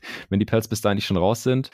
Ähm, das ist zwar dann Back-to-Back -back für die Wolves, aber das erste Spiel ist immer in at San Antonio, also da können sie vielleicht ein bisschen chillen. Ähm, genau, Edwards war umgeknickt, der, der könnte dann wieder dabei sein. Das wäre schon unglaublich wichtig, weil er war jetzt diese Saison auf jeden Fall sehr klar der beste Spieler der Wolves Wolves, hat sich auch unglaublich weiterentwickelt im Saisonverlauf. Aber ob das jetzt so schnell dann so viel besser zusammenpasst als noch zu Saisonbeginn, das darf bezweifelt werden. Also vor allem halt auch gegen diese Gegner. Es war gut, dass man die Hawks besiegen konnte. Da hat ja auch Towns äh, zwar einen relativ fragwürdigen Call bekommen beim Drive gegen Collins, wie ich fand, äh, wurde dann auch gechallenged, aber sie sind beim Foul geblieben, die Refs, und dann hat er auch beide Freiwürfe reingemacht und dann äh, hat Hunter einen R Dreier noch geairballt und dann war das Ding durch. Aber das, das war halt auch schon wieder eine sehr knappe Geschichte und ich glaube auch, dass es ja reicht fürs Playen am Ende, aber es ist auf jeden Fall kein, keine sichere Sache. Also es liegt eher daran, dass halt die Pelicans und Jazz jetzt noch so einen super schweren Restspielplan haben und die Blazers halt einfach fünf Siege weniger. Ja, sehe ich, sehe ich auch so und ich hatte Stand jetzt auch relativ große Zweifel, dass sie sich dann im Play-In durchsetzen. Genau. Also, sondern eher, dass sie dort gegen die Teams, die vor ihnen stehen, obwohl es halt bei, ja, eigentlich bei fast jedem, das wir jetzt noch besprechen werden, irgendwelche Fragezeichen gibt. Aber die bei den, die Fragezeichen bei den Wolves sind halt einfach sehr groß. Und ich finde, dass, also man muss es auch eh schon festhalten, dass das äh, eine der größeren Enttäuschungen dieser Saison ist. Und ja, das ist halt auch echt ganz schön, ja,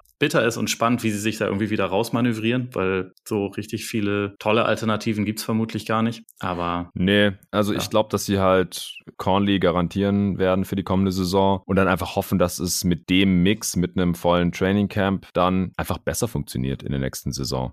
Was glaubst du, was mit Nas Reed passiert? Das ist, äh, das ist auf jeden Fall der coolste Big Man, den, den sie haben. Aber wenn man halt schon für, für zwei andere Bigs Supermax-Verträge quasi bezahlt, ist es auch ein bisschen schwierig, den, den dritten dann auch noch zu bezahlen ich, ich mag den. Ich bin, mhm. bin durchaus ein Fan. Ja, ja, ich auch. Also ich, ich mag es auch total, ihm zuzuschauen. Äh, spielt immer mit Energie und äh, kann irgendwie viel geiler Slam, als, als man denken würde, kann Dreier reinhauen.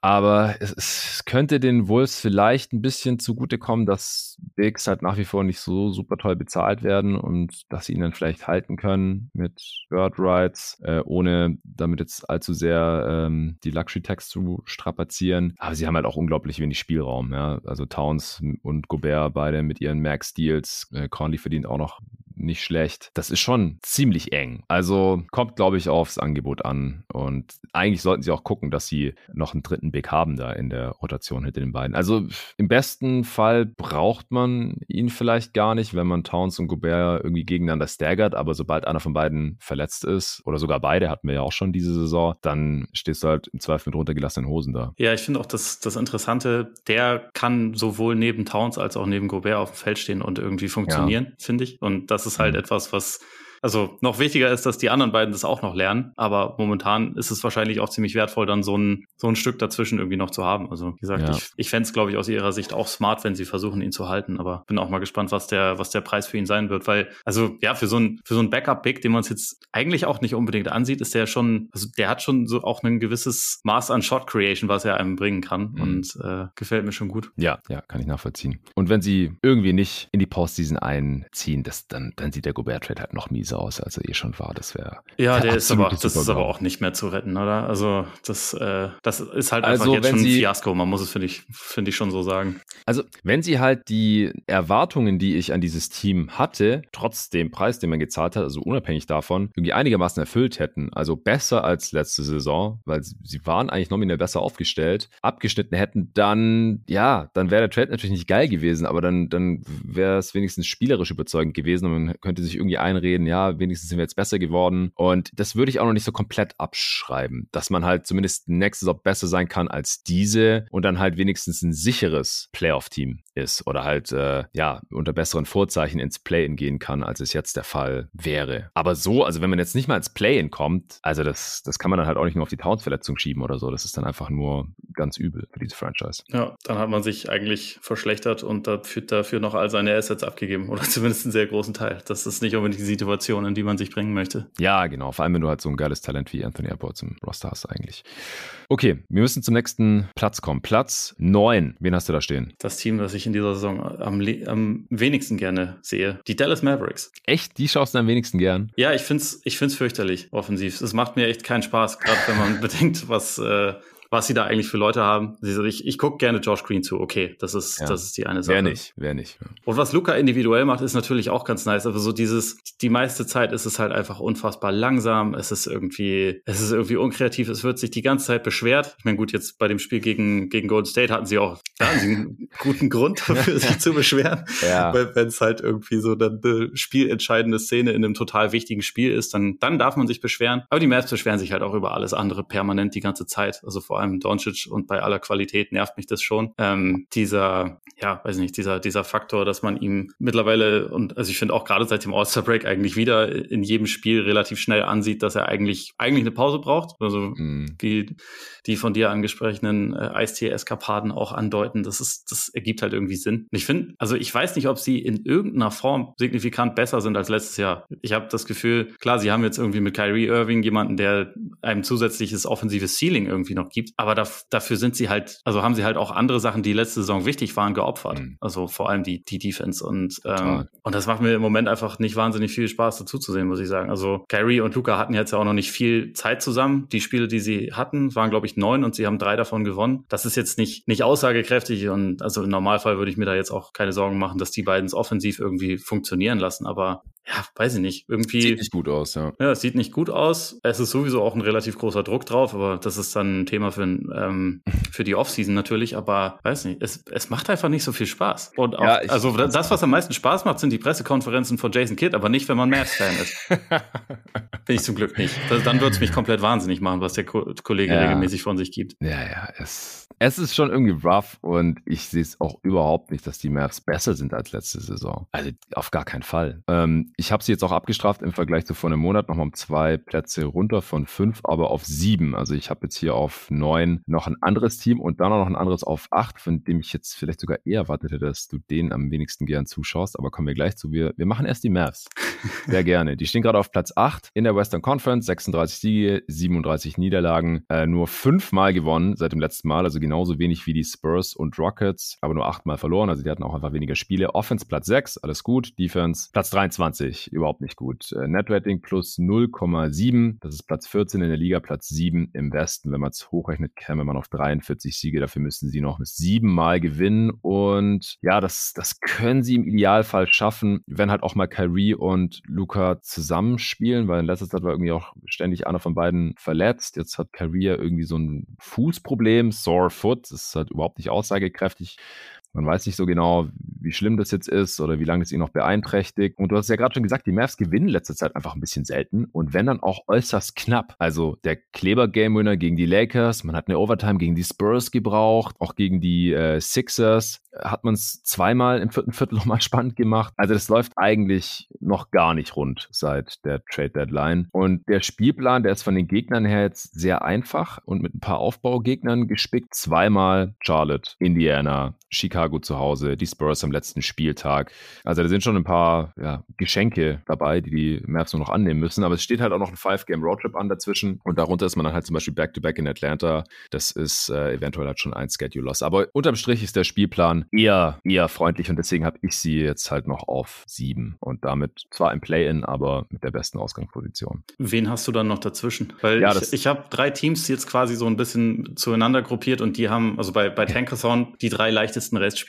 Äh, so die, die Mavs haben da den, den zweitleichtesten. Ähm, OKC hat den leichtesten und die Lakers den drittleichtesten. Ja, also Tankathon geht ja nur von der gegnerischen durchschnittlichen Win-Percentage aus und ich ja. habe halt noch so ein bisschen Home, Away und äh, auch Back-to-Backs mit einfließen lassen. Und man könnte natürlich dann auch noch gucken, ob die Gegner nicht zufällig auch Back-to-Back sind. Das äh, habe ich jetzt nicht konsequent durchgezogen. Ähm, aber um auf deine Frage zurückzukommen, ich habe die beiden LA-Teams hier noch dazwischen auf 8 und 9. Ah, okay, die Clippers also abgestraft wegen, wegen Paul George.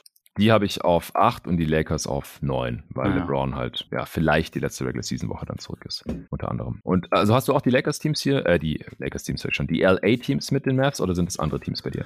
Äh, bei mir waren es tatsächlich OKC und die Lakers. Ich habe bei den, ich wollte ich habe die Clippers erst halt weiter runtergezogen und dann dachte ich mir, also wenn, wenn George zurückkommt, man weiß es ja nicht so genau, aber dann von all diesen Teams haben sie dann eigentlich den besten Mix. Ist halt die Frage, ob sie den jemals äh, gleichzeitig abrufen können. Wahrscheinlich nicht, aber äh, es ist ja auch nicht so, dass halt bei den anderen Teams es keine, keine großen Probleme gäbe. Aber also gut, das ist wahrscheinlich auch ein bisschen unser unterschiedlicher Ansatz. Also wenn ich jetzt, wenn ich jetzt mehr priorisiert hätte, wer landet in der Regular ja. Season am Ende wo, dann hätte ich die Clippers wahrscheinlich auch eher, eher in dieses andere ja. Trio mit reingenommen. Ah, ich weiß gar nicht. Also ich glaube, ich würde das mittlerweile auch fast schon so ein bisschen mit zusammenziehen. Regular Season und Playoffs. Ich, ich vertraue diesem Team einfach nicht mehr. Es ist einfach langsam durch. Trust Level Zero. Ich auch nicht, aber ich vertraue niemandem im Westen. Das ist das übergeordnete Thema. ja, aber ich vertraue denen so wenig, Mann. Ey, jetzt lief es mal ein bisschen bei den Clippers. Fünf aus sechs gewonnen und jetzt fällt Paul George für die restliche Regular Season mindestens aus. Und ich vertraue den Clippers da auch null, wenn die sagen, ah ja, der kommt vielleicht wieder zum Play-In oder zu den Playoffs zurück. Äh, das, bei der letzten Knieverletzung von einem Star, da hieß es auch erst, ja, nicht so schlimm. Und dann hat Kawhi Leonard irgendwie anderthalb Jahre kein Basketball mehr gespielt. Und es sah echt übel aus jetzt bei Paul George. Ich will echt nicht den Teufel an die Wand malen, aber wie dieses Knie da nach hinten durchgeknickt ist, das, das, das war echt eklig. Ja, das ist schon richtig. Ja. Ähm, hast du noch was zu den Mavs, bevor, bevor ich jetzt gleich noch mehr auf die Clippers eingehe? Äh, eigentlich nur die Frage, ob Jason Kidd da nächste Saison noch Coach ist, aber und dann habe ich mir noch aufgeschrieben, dass, äh, also weil, weil ich halt mehr Richtung äh, Richtung Playoff-Chancen dann ja. auch gegangen äh, bin, eigentlich nur als Notiz, dass ich finde, dass Kyrie als Playoff-Performer auch einfach überschätzt ist und ich deswegen nicht glaube, ja. dass sie in irgendeiner Form so einen Run in sich haben wie letzte Saison. Aber ich meine, das, das haben wir eh schon mehr oder weniger besprochen. Ja, also ich höre so raus, dass wir das mit dem Kyrie-Trade sehr ähnlich sehen und auch die Mavs insgesamt eigentlich sehr ähnlich sehen. Also bei Kyrie gibt es einfach viele Fragezeichen, die er ausräumen müsste. Ähm, wie ist es mit der Zuverlässigkeit? Äh, wenn wenn er fit ist, dann wie ist es mit der Gesundheit? Er sieht gerade auch nicht gut aus. Und ja, wie performt er dann überhaupt in den Playoffs? Weil aus meiner Sicht hat er seit 2016 keine gute Playoff-Serie mehr gespielt. Oder zumindest seit er bei den Cavs war. Und das ist halt schon eine Weile her. Ja, Boston war nicht geil. Brooklyn war wechselhaft und als er mal gut aussah, hat er sich dann leider verletzt. Und jetzt ist er gerade halt irgendwie auch verletzt. Und ja, es, es sieht schwierig aus. Also ich bin froh, dass ich kein Mavs-Fan bin. Mit Jason Kidd, ich weiß nicht, ich, ich will das fast jetzt eigentlich gar nicht aufmachen, aber eigentlich, eigentlich ist es nicht der richtige Coach, wenn man eine Championship gewinnen will, meiner Meinung nach. Also letzte Saison sah gut aus, da hat er aber auch besseres Spielermaterial in der Defense gehabt und jetzt halt einige Entscheidungen und auch Aussagen dann dazu, die, die gehen halt eigentlich nicht als Coach. Die Aussagen sind das Beste. Ja. Aber wirklich auch nur, wenn man neutral drauf schaut. Ja, genau, es ist unterhaltsam. es ist auf jeden Fall unterhaltsam. Auf der anderen Seite weiß ich halt nicht, ob sich Nico Harrison und Mark Cuban jetzt schon eingestehen können, dass sie hier den falschen Mann an Bord geholt haben. Und ich weiß auch nicht, ob Luka Doncic das befürworten würde oder ob der Jason Kidd eigentlich mag, weil er unter ihm ja machen kann, was er will. Schwierig, ja. ganz schwierig. Naja, okay, dann, genug Dallas für heute. Ja, würde ich auch sagen. Wir haken die Mavs ab und sollen wir bei den Clippers direkt weitermachen? Wir haben die gerade schon mehr als ja.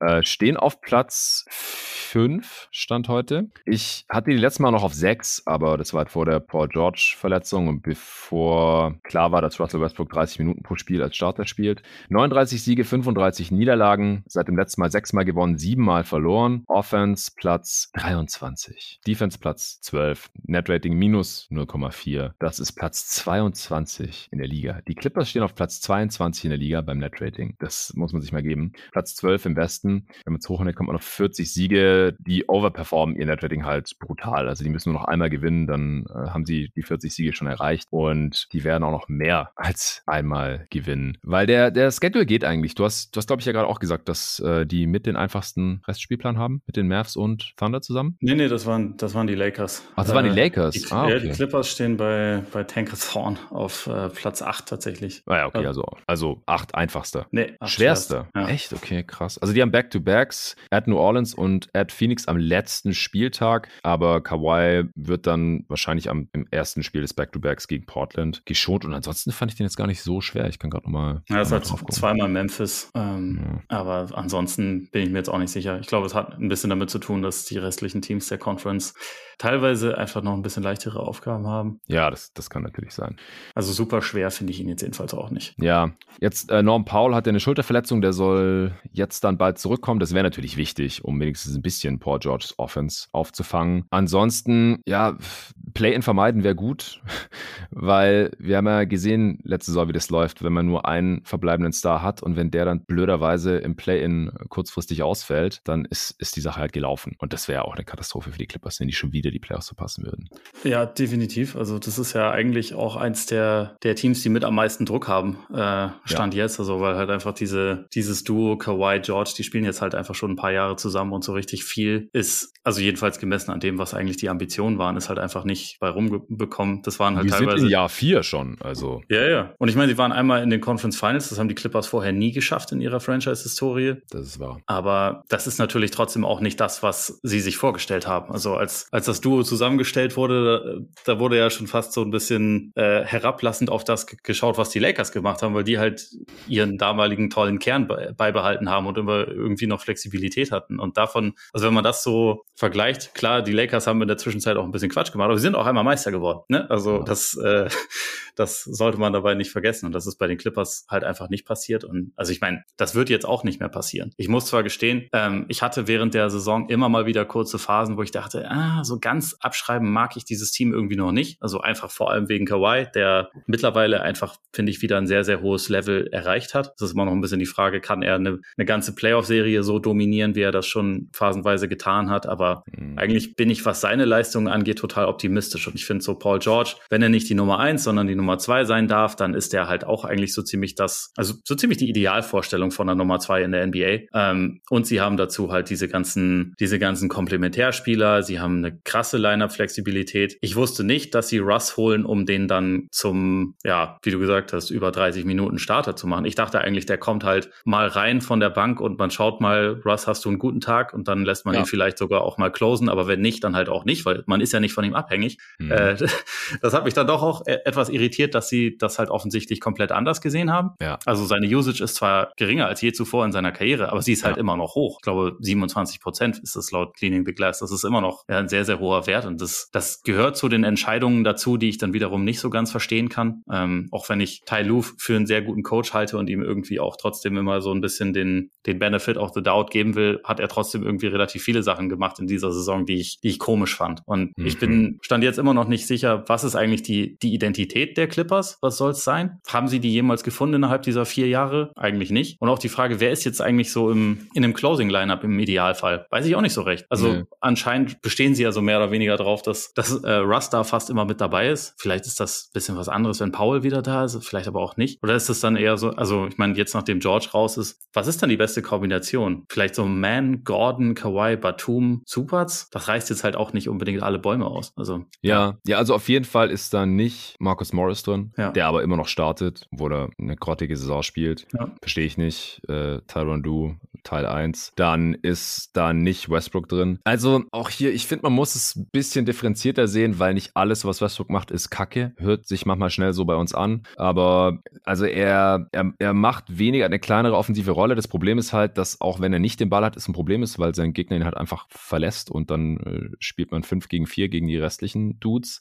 Äh, es wird versucht, ein bisschen zu kontern, indem er halt das offensive Brett dann crasht oder wenn halt sein Gegenspieler, wie Draymond Green das ja zum Beispiel gemacht hat, irgendwie so fünf Meter absinkt in die Zone, dass das dann schon versucht wird, irgendwie zu, zu attackieren, aktiv. Und ja, er bringt halt ein paar Elemente rein, die man sich auch von Wall irgendwie erhofft hatte, die halt Westbrook immer noch ein bisschen besser kann. Äh, slashen und Drive and Kick und in Transition mal ein bisschen was. Aber unterm Strich sollte er halt einfach nicht so eine große Rolle haben, no matter what, sondern wie du gesagt hast, bei passenden Matchups oder wenn er einen guten Tag hat, äh, dann ja, kann er mal 30 Minuten spielen und vielleicht auch mal ein Spiel closen, aber gerade am Ende des Spiels, das, da ist er einfach ein massives Minus unterm Strich in meinen Augen und wenn er halt jedes Spiel startet, dann ist es halt auch nicht, offensichtlich nicht Matchup-abhängig, seine Rolle und ich frage mich halt, ob Tyron Lue das dann in den Playoffs ändern würde oder nicht, also davon hängt halt aus meiner Sicht einiges ab. Ähm, dann verstehe ich überhaupt nicht, das wäre dann die, äh, das dritte große Fragezeichen, wieso Robert Covington so eine kleine Rolle hat, obwohl er eigentlich ein Skillset hat, was da sehr gut reinpasst. Den könnte ich mir sogar auch in eine Closing Five vorstellen. Also gerade wenn man halt Small spielen möchte oder Five Out spielen möchte, was mit Superzeit nicht geht. Auch wenn er ein sehr guter Big ist mittlerweile, ist halt ein absoluter Non-Shooter, ist ja klar. Und das ist halt auch so am ehesten die, die Intensität, die ich da so rausgesehen habe die letzten Jahre. Also man ist ja auch in die Conference Finals eingezogen, weil man halt diese ganzen versatilen Wings hatte und Small spielen konnte oder Five Out spielen konnte. Und so hat man die Jazz geknackt und konnte, obwohl Kawhi gefehlt hat, immer noch so ein bisschen gegen die Suns mithalten damals. Und mit George und Kawhi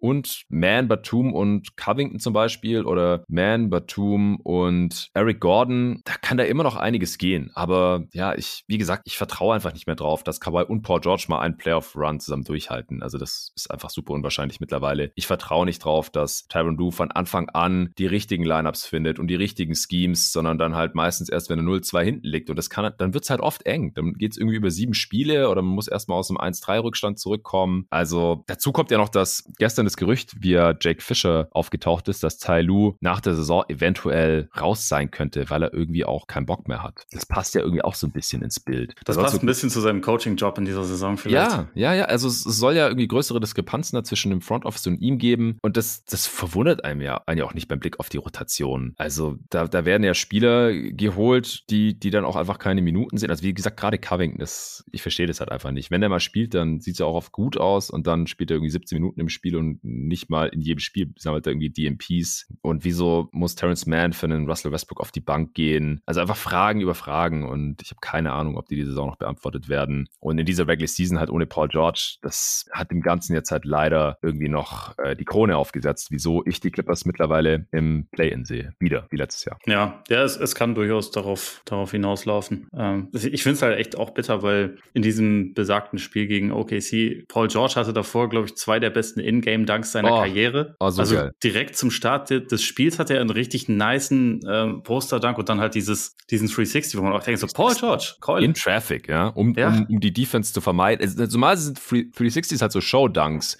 Eins gegen null, kein Gegner weit und breit, aber so, ich weiß nicht, ob ich schon mal ein 360 in Traffic gesehen habe. Vielleicht von Vince Carter oder so. Ich erinnere mich auf jeden Fall an einen 360 Layup in Traffic von Vince Carter, was ja, auch ein, ja, eine meiner Lieblings-Basketball-Szenen äh, ever, glaube ich, ist. Ja, in, genau, bei den Nets, das war, ich glaube, in seiner ersten Woche bei den Nets war das oder so. bei den Lakers war das doch gleich, oder? Ja, genau, ich glaube auch. Hm. Wo, wo, er vorher einfach monatelang Arbeitsverweigerung gemacht hat in Toronto und dann hat er sein Trade bekommen und dann hat er die Szene. Das war, das war schon ziemlich geil. Aber ja, irgendwie bei Paul George ist halt, also auch als man dann gesehen hat, wie, wie sich das Bein so verbiegt bei ihm, hat oh. man natürlich auch eh ein paar Assoziationen aus der Vergangenheit. Mhm. Und ich meine, wenn Sie sagen, Sie evaluieren ihn schnell, du kannst schon recht haben, dass das ähm, auch ein bisschen taktieren ist, aber vielleicht hat er auch wirklich ein bisschen Glück gehabt. Ich, äh, ich würde es ihm wünschen, weil ja. eigentlich ist das schon auch ein echt, echt guter Spieler. Also ah, ich würde die Clippers, ja, ich würde die Clippers einfach sehr, sehr gerne aus neutraler Sicht fit in den Playoffs sehen. Ja. Egal gegen wen, das, das wäre einfach interessant.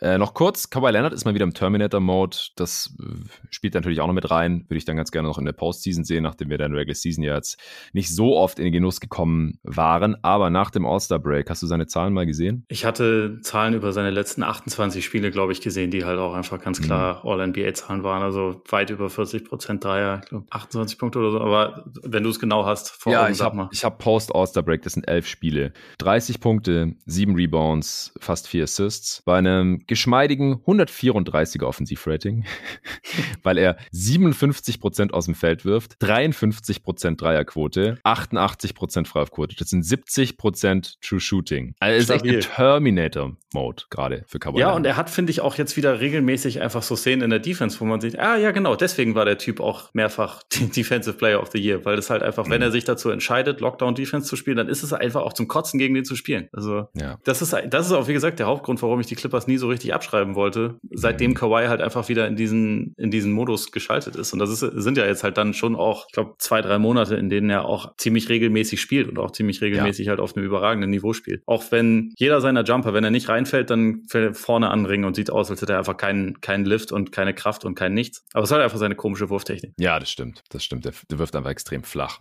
Hast du noch was zu den Clippers? Ansonsten Nee, ich glaube, wir müssen uns eh ein kleines bisschen beeilen, um noch äh, zu ja. allen Teams zu kommen, wa? Ja, ja, das ist, äh, ist wohl wahr. Wir dürfen jetzt nicht mehr äh, so sehr abschweifen. Äh, Lakers habe ich auf neun. Wo hast du die nochmal? Die hatte ich auf acht stehen. Okay, dann machen wir die als nächstes. Äh, die sind jetzt reingerutscht für die Pelicans in meine Top 10 und damit ins Play-In. Ist, glaube ich, das Team, das man am wenigsten im Play-In-Tournament als Gegner haben möchte. Also Clippers, wie gesagt, also One-Game-Sample mit Tyron Du als Coach ohne Paul George, weiß ich nicht. Also Kawhi Leonard kann das Team natürlich dann tragen, aber who knows? Wolves, kein Plan. Ich würde lieber gegen die Wolves spielen als gegen die Lakers. Und Mavs, ja, haben wir gerade auch drüber gesprochen. Also ich glaube, von den vier Teams, die ich stand jetzt im Play-In habe, Wolves, Lakers, Clippers, Mavs und äh, ja, ich habe schon gespoilert, dass die Thunder auf Platz 6 habe, nicht mehr im Play-In, aber dazu kommen wir gleich. Wenn LeBron dann wirklich wieder da ist und es hieß jetzt halt letzte Regular Season Woche, könnte er zurückkommen. Das wäre dann gerade genug Ramp-Up-Zeit wahrscheinlich und Vorteil, er hat sich dann ein bisschen ausruhen können. Seine 38-jährigen Knochen ist vielleicht gar nicht so schlecht. Hat er das selber dementiert bei Twitter, ne? Also er hat gesagt, der, ah. der Bericht ist, äh, weiß nicht, wo das herkommt und God bless your oh. sources oh. und so, aber das, okay, das würde gar nicht stimmen. Mit Was auch immer das dann bedeuten Season Woche? Ja. Ja, vielleicht will er einfach keine Erwartungen schüren. Ähm, also es ist officially immer noch without a timetable. Ja. Das Geile ist ja, dass Shams Charania ja von Klatsch repräsentiert wird. Also wenn es äh, da lanciert ist, dann kann man sich eigentlich, kann man sich mal fragen, welche Sources das wohl sind. Aber egal, das ist auch ein Thema für einen anderen Tag. Ja. Lakers, 36 Siege, 37 Niederlagen neunmal gewonnen seit dem letzten Mal, nur fünfmal verloren. Das sind die drittmeisten Siege in der Western Conference. In diesem Zeitraum 22. in der Offense, 13. in der Defense, immer noch ein negatives Netrating von minus 0,4, genauso wie die Clippers übrigens. Das ist Platz 21 in der Liga, Platz 11 im Westen und hochgerechnet auch 40 Siege, die die Lakers durchaus noch erreichen können, meiner Meinung nach. Weil der Restspielplan ist eher leicht. Äh, man hat heute gegen die äh, Thunder zu Hause ein Spiel, die Back-to-Back -back sind. Die haben ja letzte Nacht gegen die Clippers gespielt. Dann hat man ein Home-and-Home mit den Bulls. Äh, fünf Spiele auswärts insgesamt. Nach diesem einen Spiel in Chicago noch at Minnesota, at Houston, at Utah und dann at LA Clippers, was ja de facto wieder dann ein Heimspiel ist. Also das ist alles irgendwie machbar. Und dann nochmal zu Hause gegen Phoenix und am letzten Spieltag nochmal at Utah, die zu dem Zeitpunkt dann vielleicht schon raus sind aus dem Play-In. Wer weiß. Also abgesehen von gegen Phoenix, wo KD dann vielleicht wieder dabei ist, aber es auch immer ein Heimspiel, ist das alles ziemlich machbar, wie ich finde. Ich sage jetzt nicht, dass man alle restlichen Spiele gewinnt, aber man kann auf jeden Fall mindestens die Hälfte dieser Spiele noch gewinnen, auch unabhängig davon, ob LeBron dann wieder dabei ist oder nicht, denke ich. Könnte so sein, ja. Also ich finde, sie sind auf jeden Fall durch diese, durch diese Trades, die sie gemacht haben, natürlich auch dann momentan durch eine sehr gute Form von Anthony Davis einfach wieder ein, ein runderes Team ge geworden. Es war über, über weite Strecken echt, äh, ja, bisschen, bisschen arg unausgewogen, was sie so gemacht haben mit den ganzen kleinen Guards und dann hast du halt irgendwie ein paar große Spieler. Es fehlt an, es fehlt an Shooting und so. Sie sind immer noch nicht, nicht elitär besetzt, was das angeht, aber es geht schon auf jeden Fall in eine bessere Richtung. Ähm, ich finde, also ich, ich, persönlich bin auch großer Fan von, von Jared Vanderbilt. Finde so diese ja. Defensiv-Kombo zwischen ihm und Davis auch irgendwie sehr sehenswert. Ähm, und neuerdings muss man natürlich auch, wo wir gerade schon die absurden Zahlen von Kawhi Leonard gewürdigt haben, müssen wir auch Austin Reeves würdigen, oder? Oh Gott. Hast du, hast du seine Zahlen seit dem All-Star-Break mal gesehen? Äh, nee, nicht die kompletten Zahlen. Wenn du separat hast, darfst du gerne raushauen. Ich habe nur gesehen, dass er mittlerweile die höchste Freiwurfrate von allen Non-Bigs hat, außer Jimmy Butler. Ja, ja. also klar, passt doch auch, oder? Ja, also, ja, ja, klar. Also wäre ich sofort drauf gekommen, wenn ich raten hätte müssen. Äh, ich meine, es, es gibt Zion und dann gibt es ihn, was so physische Spieler angeht. also seit Walter Break 18 Punkte pro Spiel, 74% True Shooting, 139er Offensivrating. Und hat in diesen 14 Spielen 100 Freiwürfe bekommen. Ja. Also schon gut. Ich, ich weiß nicht genau, wo das herkommt. Der äh, gute Kollege David Krutt at Wham Cheese auf Twitter hat gestern einen, einen Tweet abgesetzt, auch im, im Rahmen äh, des Mini-Eklats, zumindest unter Suns-Fans ähm, nach dem Lakers-Spiel. Da hat der Monty Williams äh, sich mal wieder beschwert in der Pressekonferenz, weil die Lakers irgendwie 46 Freiwürfe hatten. Und da gab es dann auch diverse Twitter-Threads mit Beispielvideos. Hier, das war eigentlich ein Foul, wurde nicht gepfiffen. Äh, und hier hat Austin Reeves irgendwelche No-Calls erhalten als, als Foul gepfiffen. Und dann hat äh, David getweetet, dass Austin Reeves vor dem All-Star-Game 4,8 Freiwurfversuche auf 100 Possessions hatte und danach 11,9. Also zweieinhalb Mal so viele. Aus irgendeinem Grund und dass er eben so weit oben ist bei der Freiwurfrate, obwohl er nicht besonders viele Drives hat oder Abschlüsse am Korb. Er hat es genau gesagt, wo er rangiert. Sekunde. Sind wir ehrlich, ist Austin Reeves dann einfach der Spieler, der den Phoenix Suns fehlt? sollte er ja. ihnen vielleicht was beibringen, weil die gehen ja auch nicht zum Korb und beschweren sich darüber, dass sie keine Freiwürfe bekommen. Er hat das offensichtlich gelernt, wie man das macht. Ja, ja, genau. Ja, jetzt habe ich es auch hier. Austin Reeves hat jetzt die acht höchste Freiwurfrate der gesamten Liga. Der einzige Non-Big, der vor ihm steht, ist Jimmy Butler, schreibt David auf Twitter. Reeves ist weder Top 100 in Drives per Game noch Top 150 in relativen Korbabschlüssen. acht höchste Freiwurfrate der gesamten Liga. Also ich, ich weiß auch nicht genau, was da abgeht. Ich bin kein Verfechter von Verschwörungstheorien, aber es hilft den Lakers auf jeden Fall. Offensichtlich. Ja, ganz offensichtlich. Nee, aber es ist schon verrückt. Also die Lakers, die waren so lange auf Platz 13 und so, dass sie eingangs erwähnt, oder dass sie trotzdem dann nicht da im Bottom-Tier oder irgendwas. Aber also die Top 6 sind drin, die können das Playen auch noch vermeiden, wenn es gut läuft. Nicht mal Heimrecht ist ausgeschlossen. Wenn man jetzt zum Beispiel nur noch zweimal verliert, dann ist man auf Platz 4 im Westen vielleicht. Das muss man sich mal geben. Nach dieser Saison. Und dann, falls LeBron zurückkommt, was auch immer da jetzt geleakt ist und dementiert wurde, die Chance besteht ja, dass LeBron irgendwie dann zurück ist zur Postseason. Was das für eine Story wäre. Ja, das Team ist auf Platz 4 oder 5 oder 6, vermeidet das Play-In, nochmal eine Woche Rest und dann kommt LeBron zurück. Also, das ist drin. Das, das wäre absolut crazy. Und auf der anderen Seite ist es aber auch noch möglich, wenn es dumm läuft, dass sie halt das Play-In komplett verpassen. Absolut. Also eigentlich sind sie ja nur eine Anthony Davis-Verletzung davon entfernt. Das genau, äh, ja, kann, kann jederzeit passieren. Grundsätzlich spricht es auch dafür, dass die Western Conference einfach sehr, sehr viel Mittelmaß in dieser Saison bereithält, muss man schon sagen. Also ja. äh, einerseits Respekt für sie, dass sie sich da irgendwie aus dem, aus dem Graben irgendwie wieder rausgezogen haben. Aber es spricht halt einfach schon wirklich auch dafür, dass es echt nicht viele gute Teams gibt diese Saison im Westen oder viele, die irgendwie okay sind, aber halt, ja, weiß ich, also sehr, sehr wenige, die sich jetzt wirklich ein bisschen abheben. Habe ich so in der Form jetzt auch noch nicht oft gesehen. Also rein statistisch kann man behaupten, dass man das noch nie gesehen hat. Dass die ähm, Standardabweichung so gering ist. Also im Supported Discord von jeden Tag NBA gibt es auch einen, der wohl weiß, wie man sowas ausrechnet und dann grafisch darstellt. Der postet immer mal wieder verglichen mit den letzten, weiß ich nicht, was 30 Saisons oder sowas. Dann siehst du halt immer die Abweichung vom Mittelwert. Und der Balken diese Saison ist halt so mini im Vergleich zu jeder normalen anderen Saison, die wir jemals hatten. Das gab es halt einfach so noch nicht. Also Kevin Patton hat das auch neulich bei Zach Lowe gesagt, es, ist, es gab es einfach noch nicht, dass, dass die Teams so nah beieinander sind. Platz 12 im Westen ähm, und Platz, drei, äh, Platz 4 trennen gerade drei Spiele. Drei Siege und drei Niederlagen. Das ist einfach krank. Ja, es also ist übel. Also es ist auch einerseits echt cool, also weil, weil so ja, eine gewisse, es, es äh, sorgt halt wirklich bis zum Ende der Saison für, Spann, äh, für Spannung. Aber es ist halt manchmal schon auch nett, einfach Teams zu haben, die richtig gut sind und auf die man sich so ein bisschen verlassen kann. Und ich finde, das ist so ein bisschen das Überthema der Western Conference in, in dieser Saison. Es ist halt, also selbst die richtig guten Teams, du kannst dich einfach nicht auf die verlassen. Deswegen, äh, also wenn man sich jetzt die, auch die, die Standings anguckt, irgendwie die aktuellen Top 3, das ist jetzt nicht so, dass die gegen jedes Matchup auf jeden Fall ihre Erstrundenserie gewinnen würden. Auf also, gar keinen Fall. Eben. Und also, das ist einerseits cool und andererseits auch ungewohnt. Ja, muss, muss ja. ich noch rausfinden, wie, wie, wie cool ich das wirklich finde.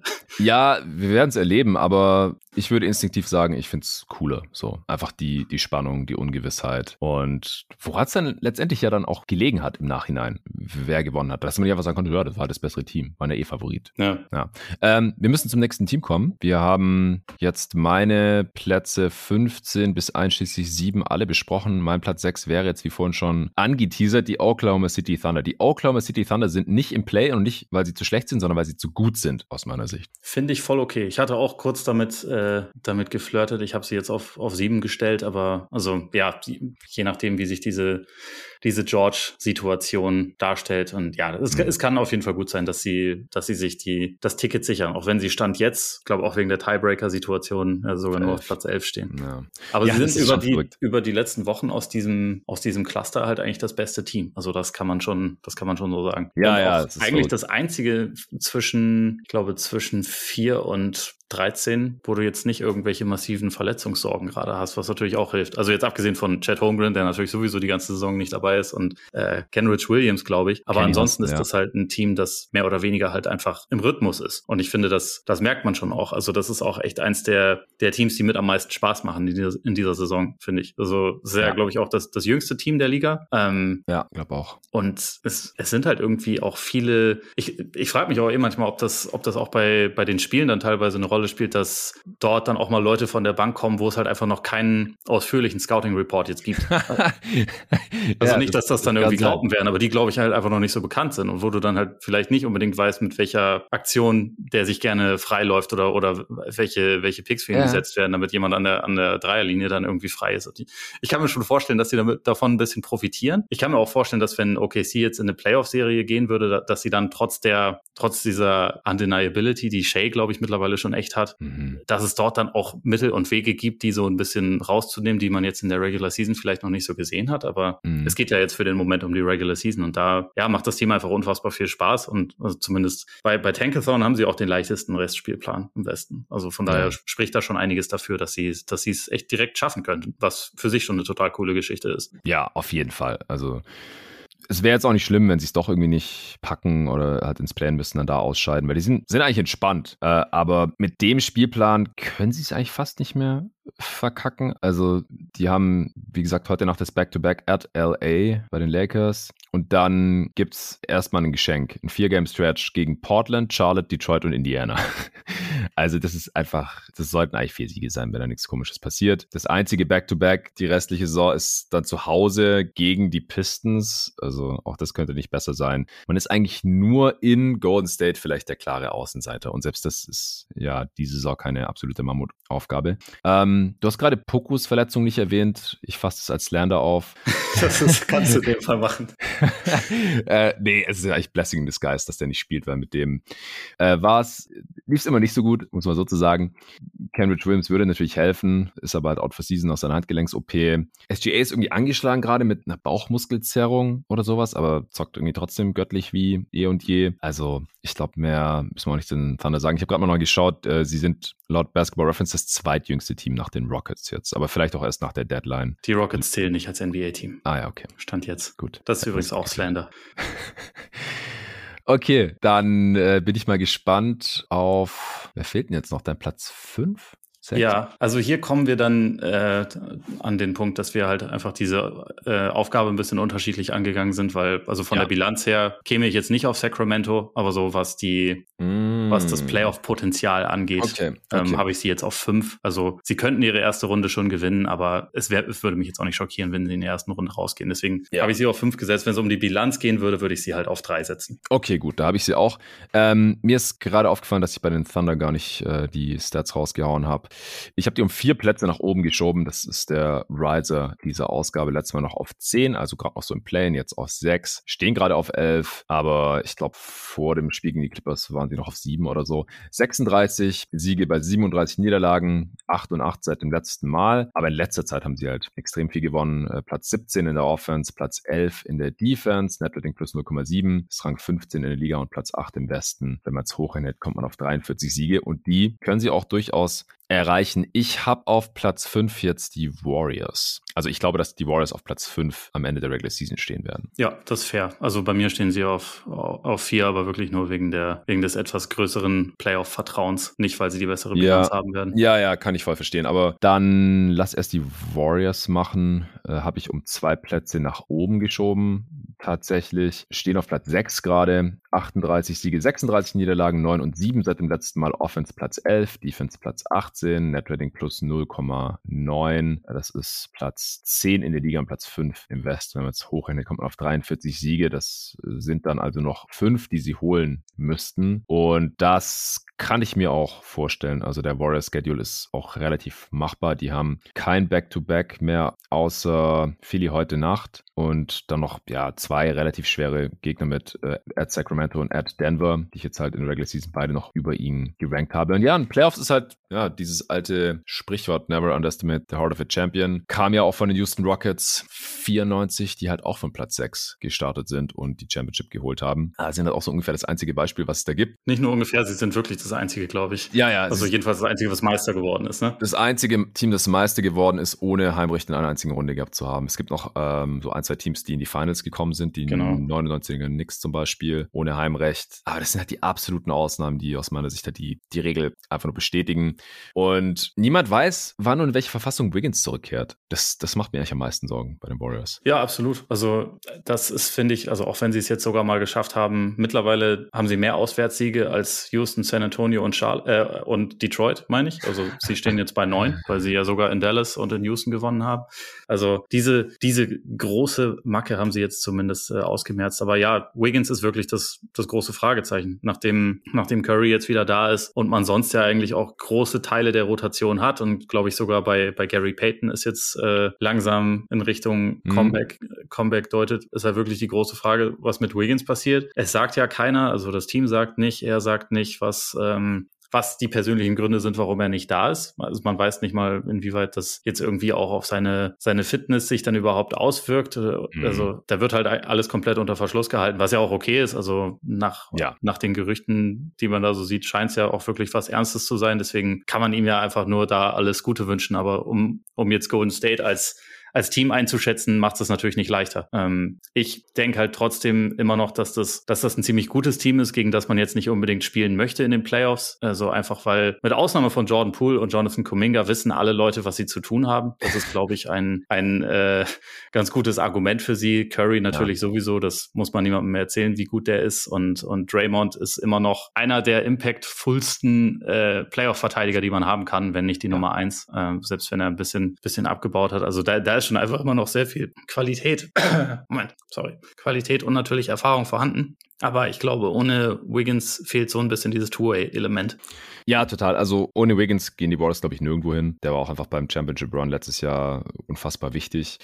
Und wir wissen halt nicht, wann und wie er kommt. Aber selbst mit Wiggins finde ich das Team halt schlechter als letzte Saison. Und ja, es ist halt eins dieser vielen Teams im Westen, wo, wo, wenn alles perfekt läuft, ja, können die in die Finals kommen. Und ich würde auch nicht ausschließen, dass sie ihren Titel verteidigen können, wenn wirklich alles optimal verläuft. Niemand ist verletzt. Äh, Gary Payton spielt genauso wie letzte Saison wieder. Wiggins kommt zurück, spielt genauso wie letzte Saison. Äh, und Curry und Draymond spielen auch wie letzte Saison. Und Clay spielt besser als letzte Saison. Und Poole spielt auch wieder wie letzte Saison. Was äh, alles zusammen halt aus meiner Sicht extrem unwahrscheinlich ist ist. Und dann ist man halt immer noch ein bisschen dünner, weil halt einige Wets einfach fehlen, die jetzt durch jüngere Spieler in der Rotation ersetzt wurden, äh, wo ich halt nicht ganz sicher bin, was die so machen werden in den Playoffs. Aber in der Regular Season, ja, Platz 4 wäre halt huge, ähm, weil dann hat man wenigstens in der ersten Runde Heimrecht. Du hast ja gerade gesagt, auswärts sind die Warriors die so einfach so, so schlecht und dann in keiner Runde Heimvorteil zu haben, dann gehen die Chancen halt wirklich gegen Null, nicht nur historisch gesehen. Und Play-In wäre halt auch übel. Haben wir vor zwei Jahren gesehen, waren die Warriors auch im Play-In und in einem Spiel kann alles passieren und dann haben sie da halt verloren im zweiten Spiel und dann waren sie halt draußen, sind nach Hause gefahren und ob, ob Wiggins bis dahin halt wieder da ist, keine Ahnung. Und Gott bewahre, dass dann halt noch einer von Steph, Clay oder Draymond in dem einen Spiel nicht bei 100% ist, dann ist es echt schwer. Ich habe sie Stand heute außerhalb des Play-ins, wie gesagt, auf Platz 5, aber ohne Heimrecht.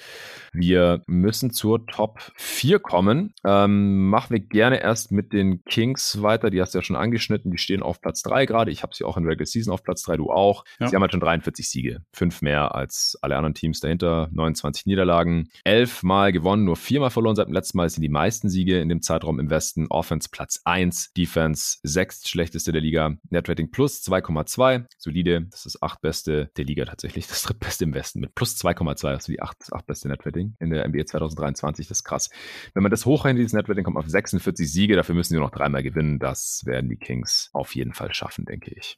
Gehe ich auch stark davon aus. Und also es ist eigentlich fast egal, was in den Playoffs passiert. Es ist jetzt schon einfach die, für mich so ein bisschen das Team dieser Saison. Äh, mhm. Ich glaube, ich habe wahrscheinlich auch kein Team häufiger gesehen als die Kings, einfach weil es einerseits echt ein schöner anderer Stil ist, den sie spielen. Ähm, mhm. und weil es andererseits, da, da, merkt man natürlich, glaube ich, auch ein bisschen diese, diese Unerfahrenheit, die sie dann teilweise haben. Die Spiele werden halt fast alle eng. Also es gibt relativ selten jetzt mal irgendwie eins, wo sie frühzeitig wirklich alles klar machen und wo es nicht nochmal irgendwie so ein bisschen rauf und runter geht. Und dann haben sie natürlich auch in die Aaron Fox jemanden, der einfach in dieser Saison unfassbar gut als Closer ist. Also der auch, es wird ja immer wieder zitiert, dass er die meisten Klatschpunkte hat und dabei auch ja, gute, ja, gute Quoten hat. Also der wird ja auch ziemlich sicher diesen Jerry West Mr. Clutch Award, den es jetzt zum ersten Mal gibt, gewinnen. Gehe ich mal von aus. Aber ja. der macht das halt schon gut. Die Spiele sind halt aufregend. Es gibt viel, viel Geschwindigkeit, aber auch im Halbfeld ist es halt einfach sehr kreativ und so ein bisschen Warriors Light-mäßig, finde ich. Ähm, also natürlich mit anderen Spielertypen, aber so ein bisschen in dem Sinne von, dass du viel Bewegung hast, dass, dass irgendwie alle involviert sind, dass du multiple Playmaker hast und Leute, die das Team mal phasenweise tragen können. Also sie haben ja jetzt keinen, keinen Top-5-Spieler und auch keinen Top-10-Spieler meiner Meinung nach, aber sie haben halt einfach viele Leute, die, die offensiv schon echt besondere Qualitäten einbringen. Also ja. Fox sowieso, Sabonis als so Facilitator und auch jemand, der im Post halt einfach jedes Mismatch durch den Korb danken will und das oft auch einfach tut.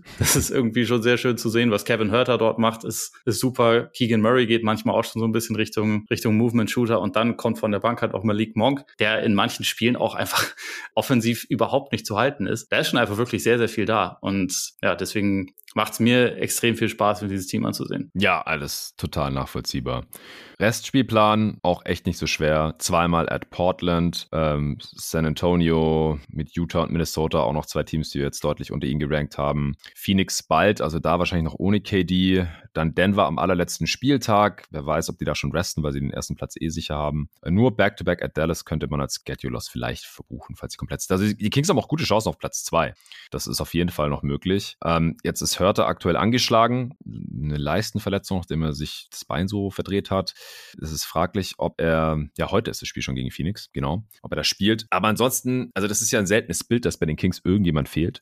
Die haben laut Man Games Lost nur 44 Ausfälle in der gesamten Saison. Das ist himmelweiter Abstand führend vor den Knicks, die ungefähr doppelt so viele haben. Und halt Teams wie die Heat haben mehr als fünfmal so viele Ausfälle diese Saison gehabt. Also das müsste man auch mal historisch einordnen. Ja. Äh, das ist schon sehr, sehr, sehr heftig. Also ja, Pacific Division Winner Sacramento Kings. Wer hat's gedacht? Ist schon nice. Also ich meine, ich habe vor der Saison auch Geld auf ihr Over gesetzt, aber das oh. war irgendwie bei 33,5. Also das ist, äh, ja, aber das, so das ist schon vor einer Weile gefallen. Krass. Ich dachte es wäre bei 36 oder so gewesen. Aber ja, vielleicht gab es auch eins für 33,5. Das ist schon, schon vor Ewigkeiten gefallen. Das ist wahr. Okay, wir haben noch drei Teams. Ich habe auf vier für die Regular Season noch die Phoenix Suns. Ja, die äh, habe ich, hab ich da auch. Und insofern kommt es vielleicht wirklich zu der, zu der Erstrundenserie zwischen Phoenix und Golden State, die ich unfassbar gerne sehen würde. Uh, ja, ja, also stand Aber dann bitte mit Andrew Wiggins. Ja, ja, klar. Also dann so grundsätzlich wäre es natürlich immer schön, wenn beide Teams so vollständig wie möglich wären. Bei den Suns natürlich KD, bei den Warriors dann auch gerne Andrew Wiggins. Ja, also, dass die Regular Season jetzt noch deutlich besser wird, da hat die Durant-Verletzung natürlich einen Strich durch die Rechnung gemacht, aber der könnte eventu eventuell Anfang nächster Woche wieder zurückkommen. Die Suns stehen, stand heute noch auf vier, aber ist ja alles äh, unfassbar eng. Ich habe sie jetzt auch von drei auf vier einfach runtergeschoben, weil sie werden die Kings nicht mehr überholen. Das ist durch. Sechs und sechs seit dem letzten Update. Offense Platz 20, äh, Defense Platz 9, Netrating plus 0,7. Das ist Rang 13 in der Liga, aber Rang 6 im Westen. Hochrechnen kommt man auf 43 Siege, was die Suns auch durchaus noch erreichen können, wenn KD bald zurückkommt, weil ohne ihn ist es schon echt schwer. Es ist so ein bisschen KD oder nichts in Phoenix. Äh, man hat fünf der letzten sechs verloren. Der einzige Sieg war gegen Orlando durch einen Klatschblock von Josh Okogi gegen Ben Caro. Und ja, ohne KD ist man einfach kein besonders gutes Team, weil offensiv so ungefähr alles von Devin Booker abhängt. Und dann macht er halt 46 Punkte, man verliert trotzdem. Ähm, und der Restspielplan ist auch echt relativ schwer. Also außer den Spurs hat man nur noch Playoff-Aspiranten oder irgendwelche Contender da drin. Äh, morgen Back-to-Back -back gegen Philly, nachdem man heute at Sacramento spielt. Das ist auch eine schwere Kombi. Äh, immerhin ist Philly auch Back-to-Back, -back, nachdem die heute gegen die Warriors spielen. Und danach hat man zwar fast nur noch Heimspiele und keine Back-to-Backs mehr, aber halt ziemlich schwere Gegner. Also mit, mit KD könnte man Platz 4 dann noch irgendwie halten, aber wenn er eher später zurückkommt, dann kann man auch easy sogar ins Play noch reinrutschen. Ja, und ich meine, man würde das wahrscheinlich alles gerne nehmen, wenn man dann halt weiß, dass man ab da aber gesund ist und halt, halt alle hat, wenn man sich dann wahrscheinlich vor niemandem verstecken muss. Aber ähm, ja, mhm. bis dahin ist es einfach nicht wahnsinnig schön anzusehen. Also da, da hast du schon recht. Im Moment ist es halt echt relativ viel Abhängigkeit von, von Booker. Es ist ein bisschen bei den Suns, ich weiß, du bist Fan, deswegen ich möchte damit nicht zu nahe treten, aber ich habe bei ihnen manchmal ein bisschen dieses Dallas-Problem, dass es auch einfach ein Team ist, das unfassbar viel meckert mhm. und sich grundsätzlich, ich glaube, also ich glaube, Durant wird auch damit helfen, dass man sich vielleicht auch ein bisschen weniger darauf fokussiert, ob man jetzt einen Call bekommen hat oder nicht, weil Durant wirkt mir immer wie jemand, der so ein bisschen entspannter ist, was das alles angeht. Und ich ja, habe das Gefühl, diese, abgesehen von allen anderen Qualitäten, die Kevin Durant mitbringt, fehlt auch diese im Moment ein bisschen. Aber wie gesagt, da du der sowieso die Suns etwas äh, enger am Herzen hast als ich, wäre meine Frage an dich. Fixt Durant alles an Problemen, was sie haben? Also sind sie, sobald er zurückkehrt, dann für dich der Favorit im Westen oder, oder reicht die Zeit nicht? Es ist halt schon sehr ja, wenig Zeit, was sie gemeinsam ja, haben. Ja, und also wenn sie halt auch in keiner Runde Heimvorteil haben, dann gilt halt dasselbe wie bei den Warriors. Sie sind zwar nicht so mies wie die Warriors auswärts, es ist halt sonst niemand außer den Tanking-Teams, aber also so in jeder Runde auswärts gewinnen müssen. Das ist halt schon, schon sehr tough.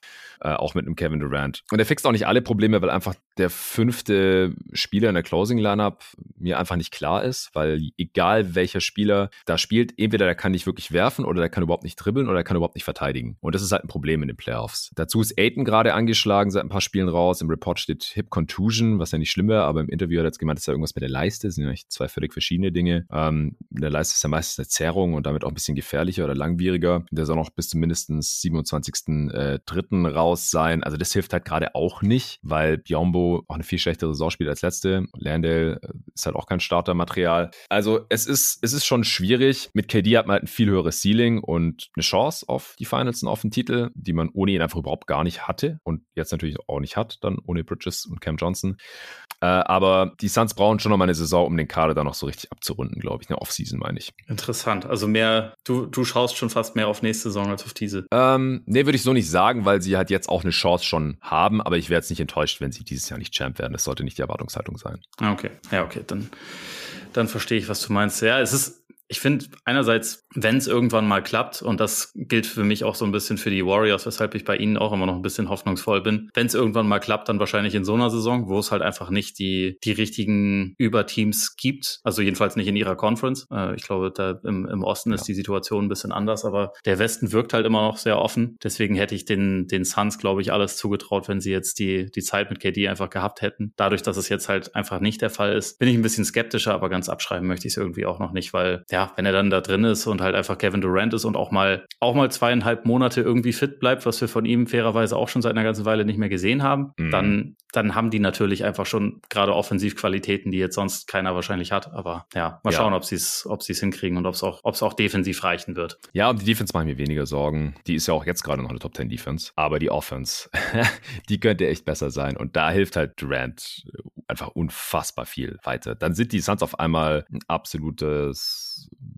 ja, einfach ein Mismatch-Albtraum, ein wandelnder. Dafür gibt es einfach keine perfekte Lösung, das zu verteidigen mit Booker und Durant. Ja, also, um es nochmal zu betonen, wie wichtig dieser Foreseed ist, nicht nur für die Suns, sondern auch für alle anderen Kandidaten. Wenn man halt im 4-5-Matchup dann gewinnt mit Heimrecht, dann in der zweiten Runde geht es halt wahrscheinlich gegen die Nuggets. Ähm, und das ist halt gerade für die Suns auf jeden Fall ein überdurchschnittlich gutes Matchup für so eine 1-4-Kombi. Und dann ist man schon in den Conference Finals und da hätte man dann wieder Heimrecht ähm, oder würde halt gegen dem, der aus dem äh, 2-3 äh, Matchup rausgekommen ist, ran dürfen. Also das, das wäre schon wichtig, dass sie irgendwie Platz 4 halten, aber das ist wirklich noch nicht in Stein gemeißelt. Ja, Top 2, keine Überraschung. Äh, wahrscheinlich hast du auf 2 Memphis und auf 1 Denver oder hast du da jetzt die Playoffs schon insofern einfließen lassen, dass das anders aussieht? Nee, die, die beiden stehen da. Also wenn ich schon bei allen anderen auch Fragezeichen habe, dann kann ich auch die nach oben stellen, die die besten Bilanzen haben. ja, das ist wohl wahr.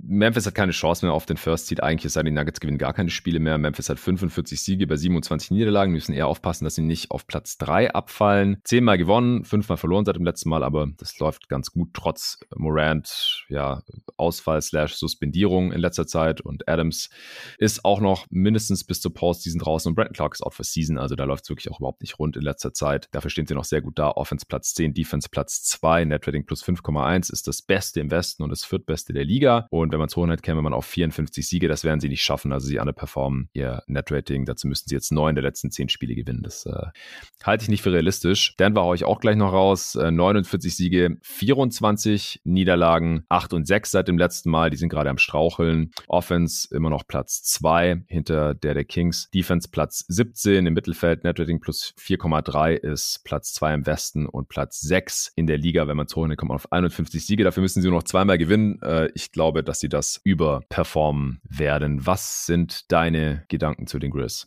Oder Nuggets? Ich, ich stelle es dir frei. Äh, bei den Grizzlies wäre die erste, wie oft hat sich unser gemeinsamer Bekannter Hassan schon gemeldet wegen Kenny Lofton Jr. als seinem neuen Lieblingsspieler? Ähm, also nicht, dass ich wüsste, ehrlich gesagt. Okay, dann, dann, dann muss er da einfach noch mal ein bisschen genauer hinsehen, glaube ich. Aber eigentlich, eigentlich ist das doch ja, genau glaub, der Spieler. Er verfolgt die G-League nicht so, ehrlich gesagt. Ja, jetzt, wo, wo Clark und Adams beide fehlen, ähm, kriegt er öfter mal ein paar Minuten mhm. und sieht, also es ist körperlich schon interessant. Also nach unserer Zion-Diskussion vorhin bei Kenny Lofton fühlte ich mich ein bisschen an Boris Diaw erinnert. Deswegen musste ich natürlich auch an Hassan denken. Aber, ah, äh, er hat dafür, dafür glaube ich, noch einen kleinen Weg vor sich. Nee, also was Memphis ja. ansonsten angeht, Morant ist ja jetzt gerade zurückgekehrt gegen, gegen Houston, sah auch dann von der Bank kommt, äh, immer noch ganz gut aus. Also hatte auch direkt wieder einen ziemlich, ziemlich finsteren Posterdank da drin gehabt. Aber ansonsten finde ich, diese Phase hat mal wieder gezeigt, dass Memphis irgendwie einfach ziemlich tief ist und ziemlich resilient. Also wenn er fehlt, ja. das war ja letzte Saison auch schon so. Und jetzt haben sie, haben sie gerade vier Spiele in Folge gewonnen, waren von den letzten zehn haben sie sieben gewonnen. Das war, das war ja dafür echt okay. Also ja. Tyus Jones ist, finde ich, immer noch ein echt guter Backup. Und wenn der, wenn der starten muss, dann macht er das halt meistens auch ziemlich gut.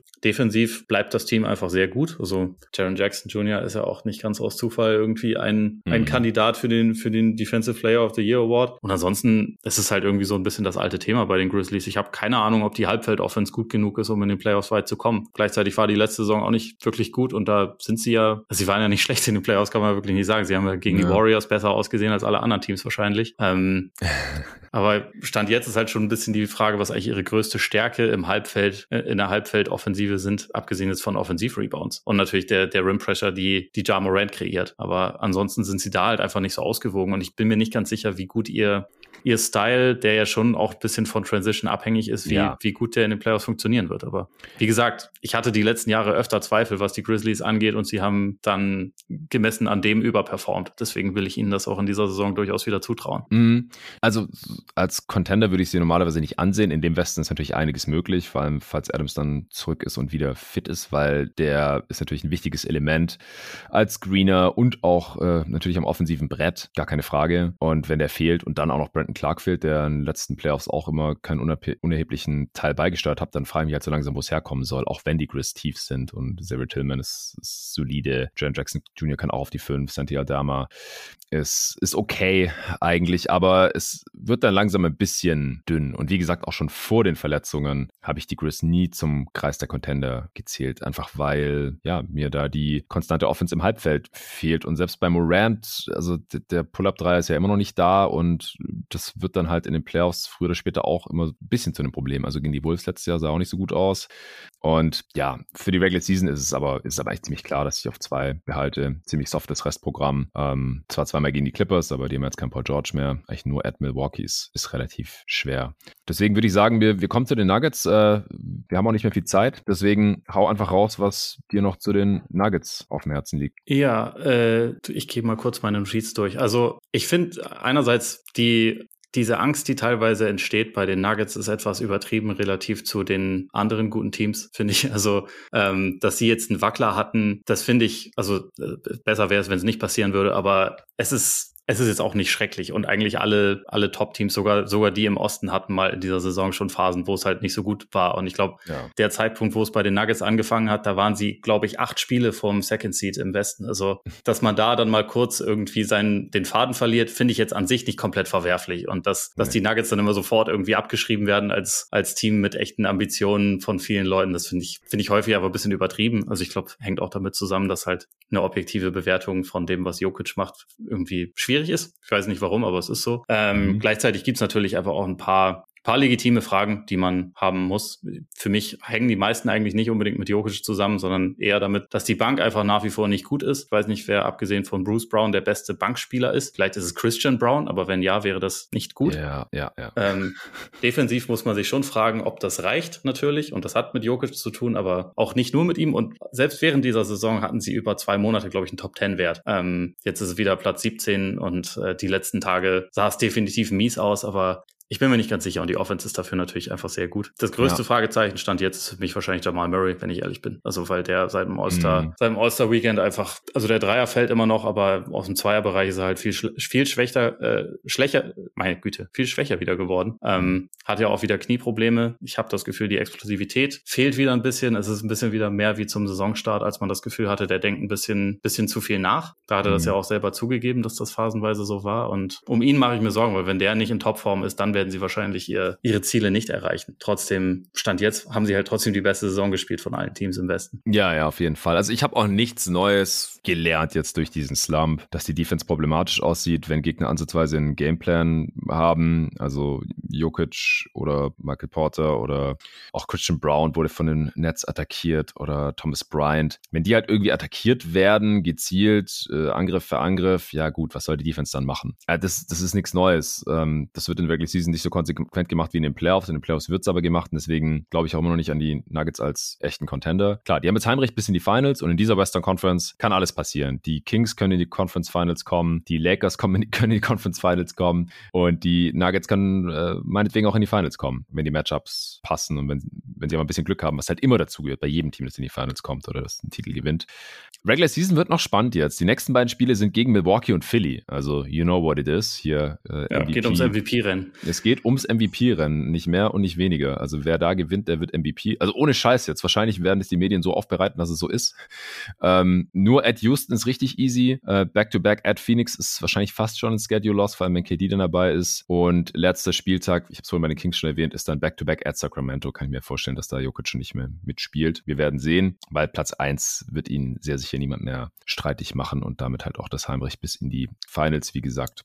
Und Murray, ja, also macht mir auch Sorgen. Der hat ja auch gegen, gegen Brooklyn das vierte Viertel dann ausgesetzt wegen Knieschmerzen. Das ist kein so tolles Zeichen. Also Nuggets unterm Strich für mich ein geiles Regular Season Team. Ich hatte die die ganze Saison und schon vor der Saison immer auf Platz 1 im Westen, wurde nicht enttäuscht. Aber in den Playoffs sehe ich halt die defensiven Probleme für zu groß, dass man Champ wird. Traust du einem Team aus dem Westen das eigentlich zu? Weil ich, ich habe immer nur rausgehört, dass, also egal bei welchem Team sind alle keine Container für dich.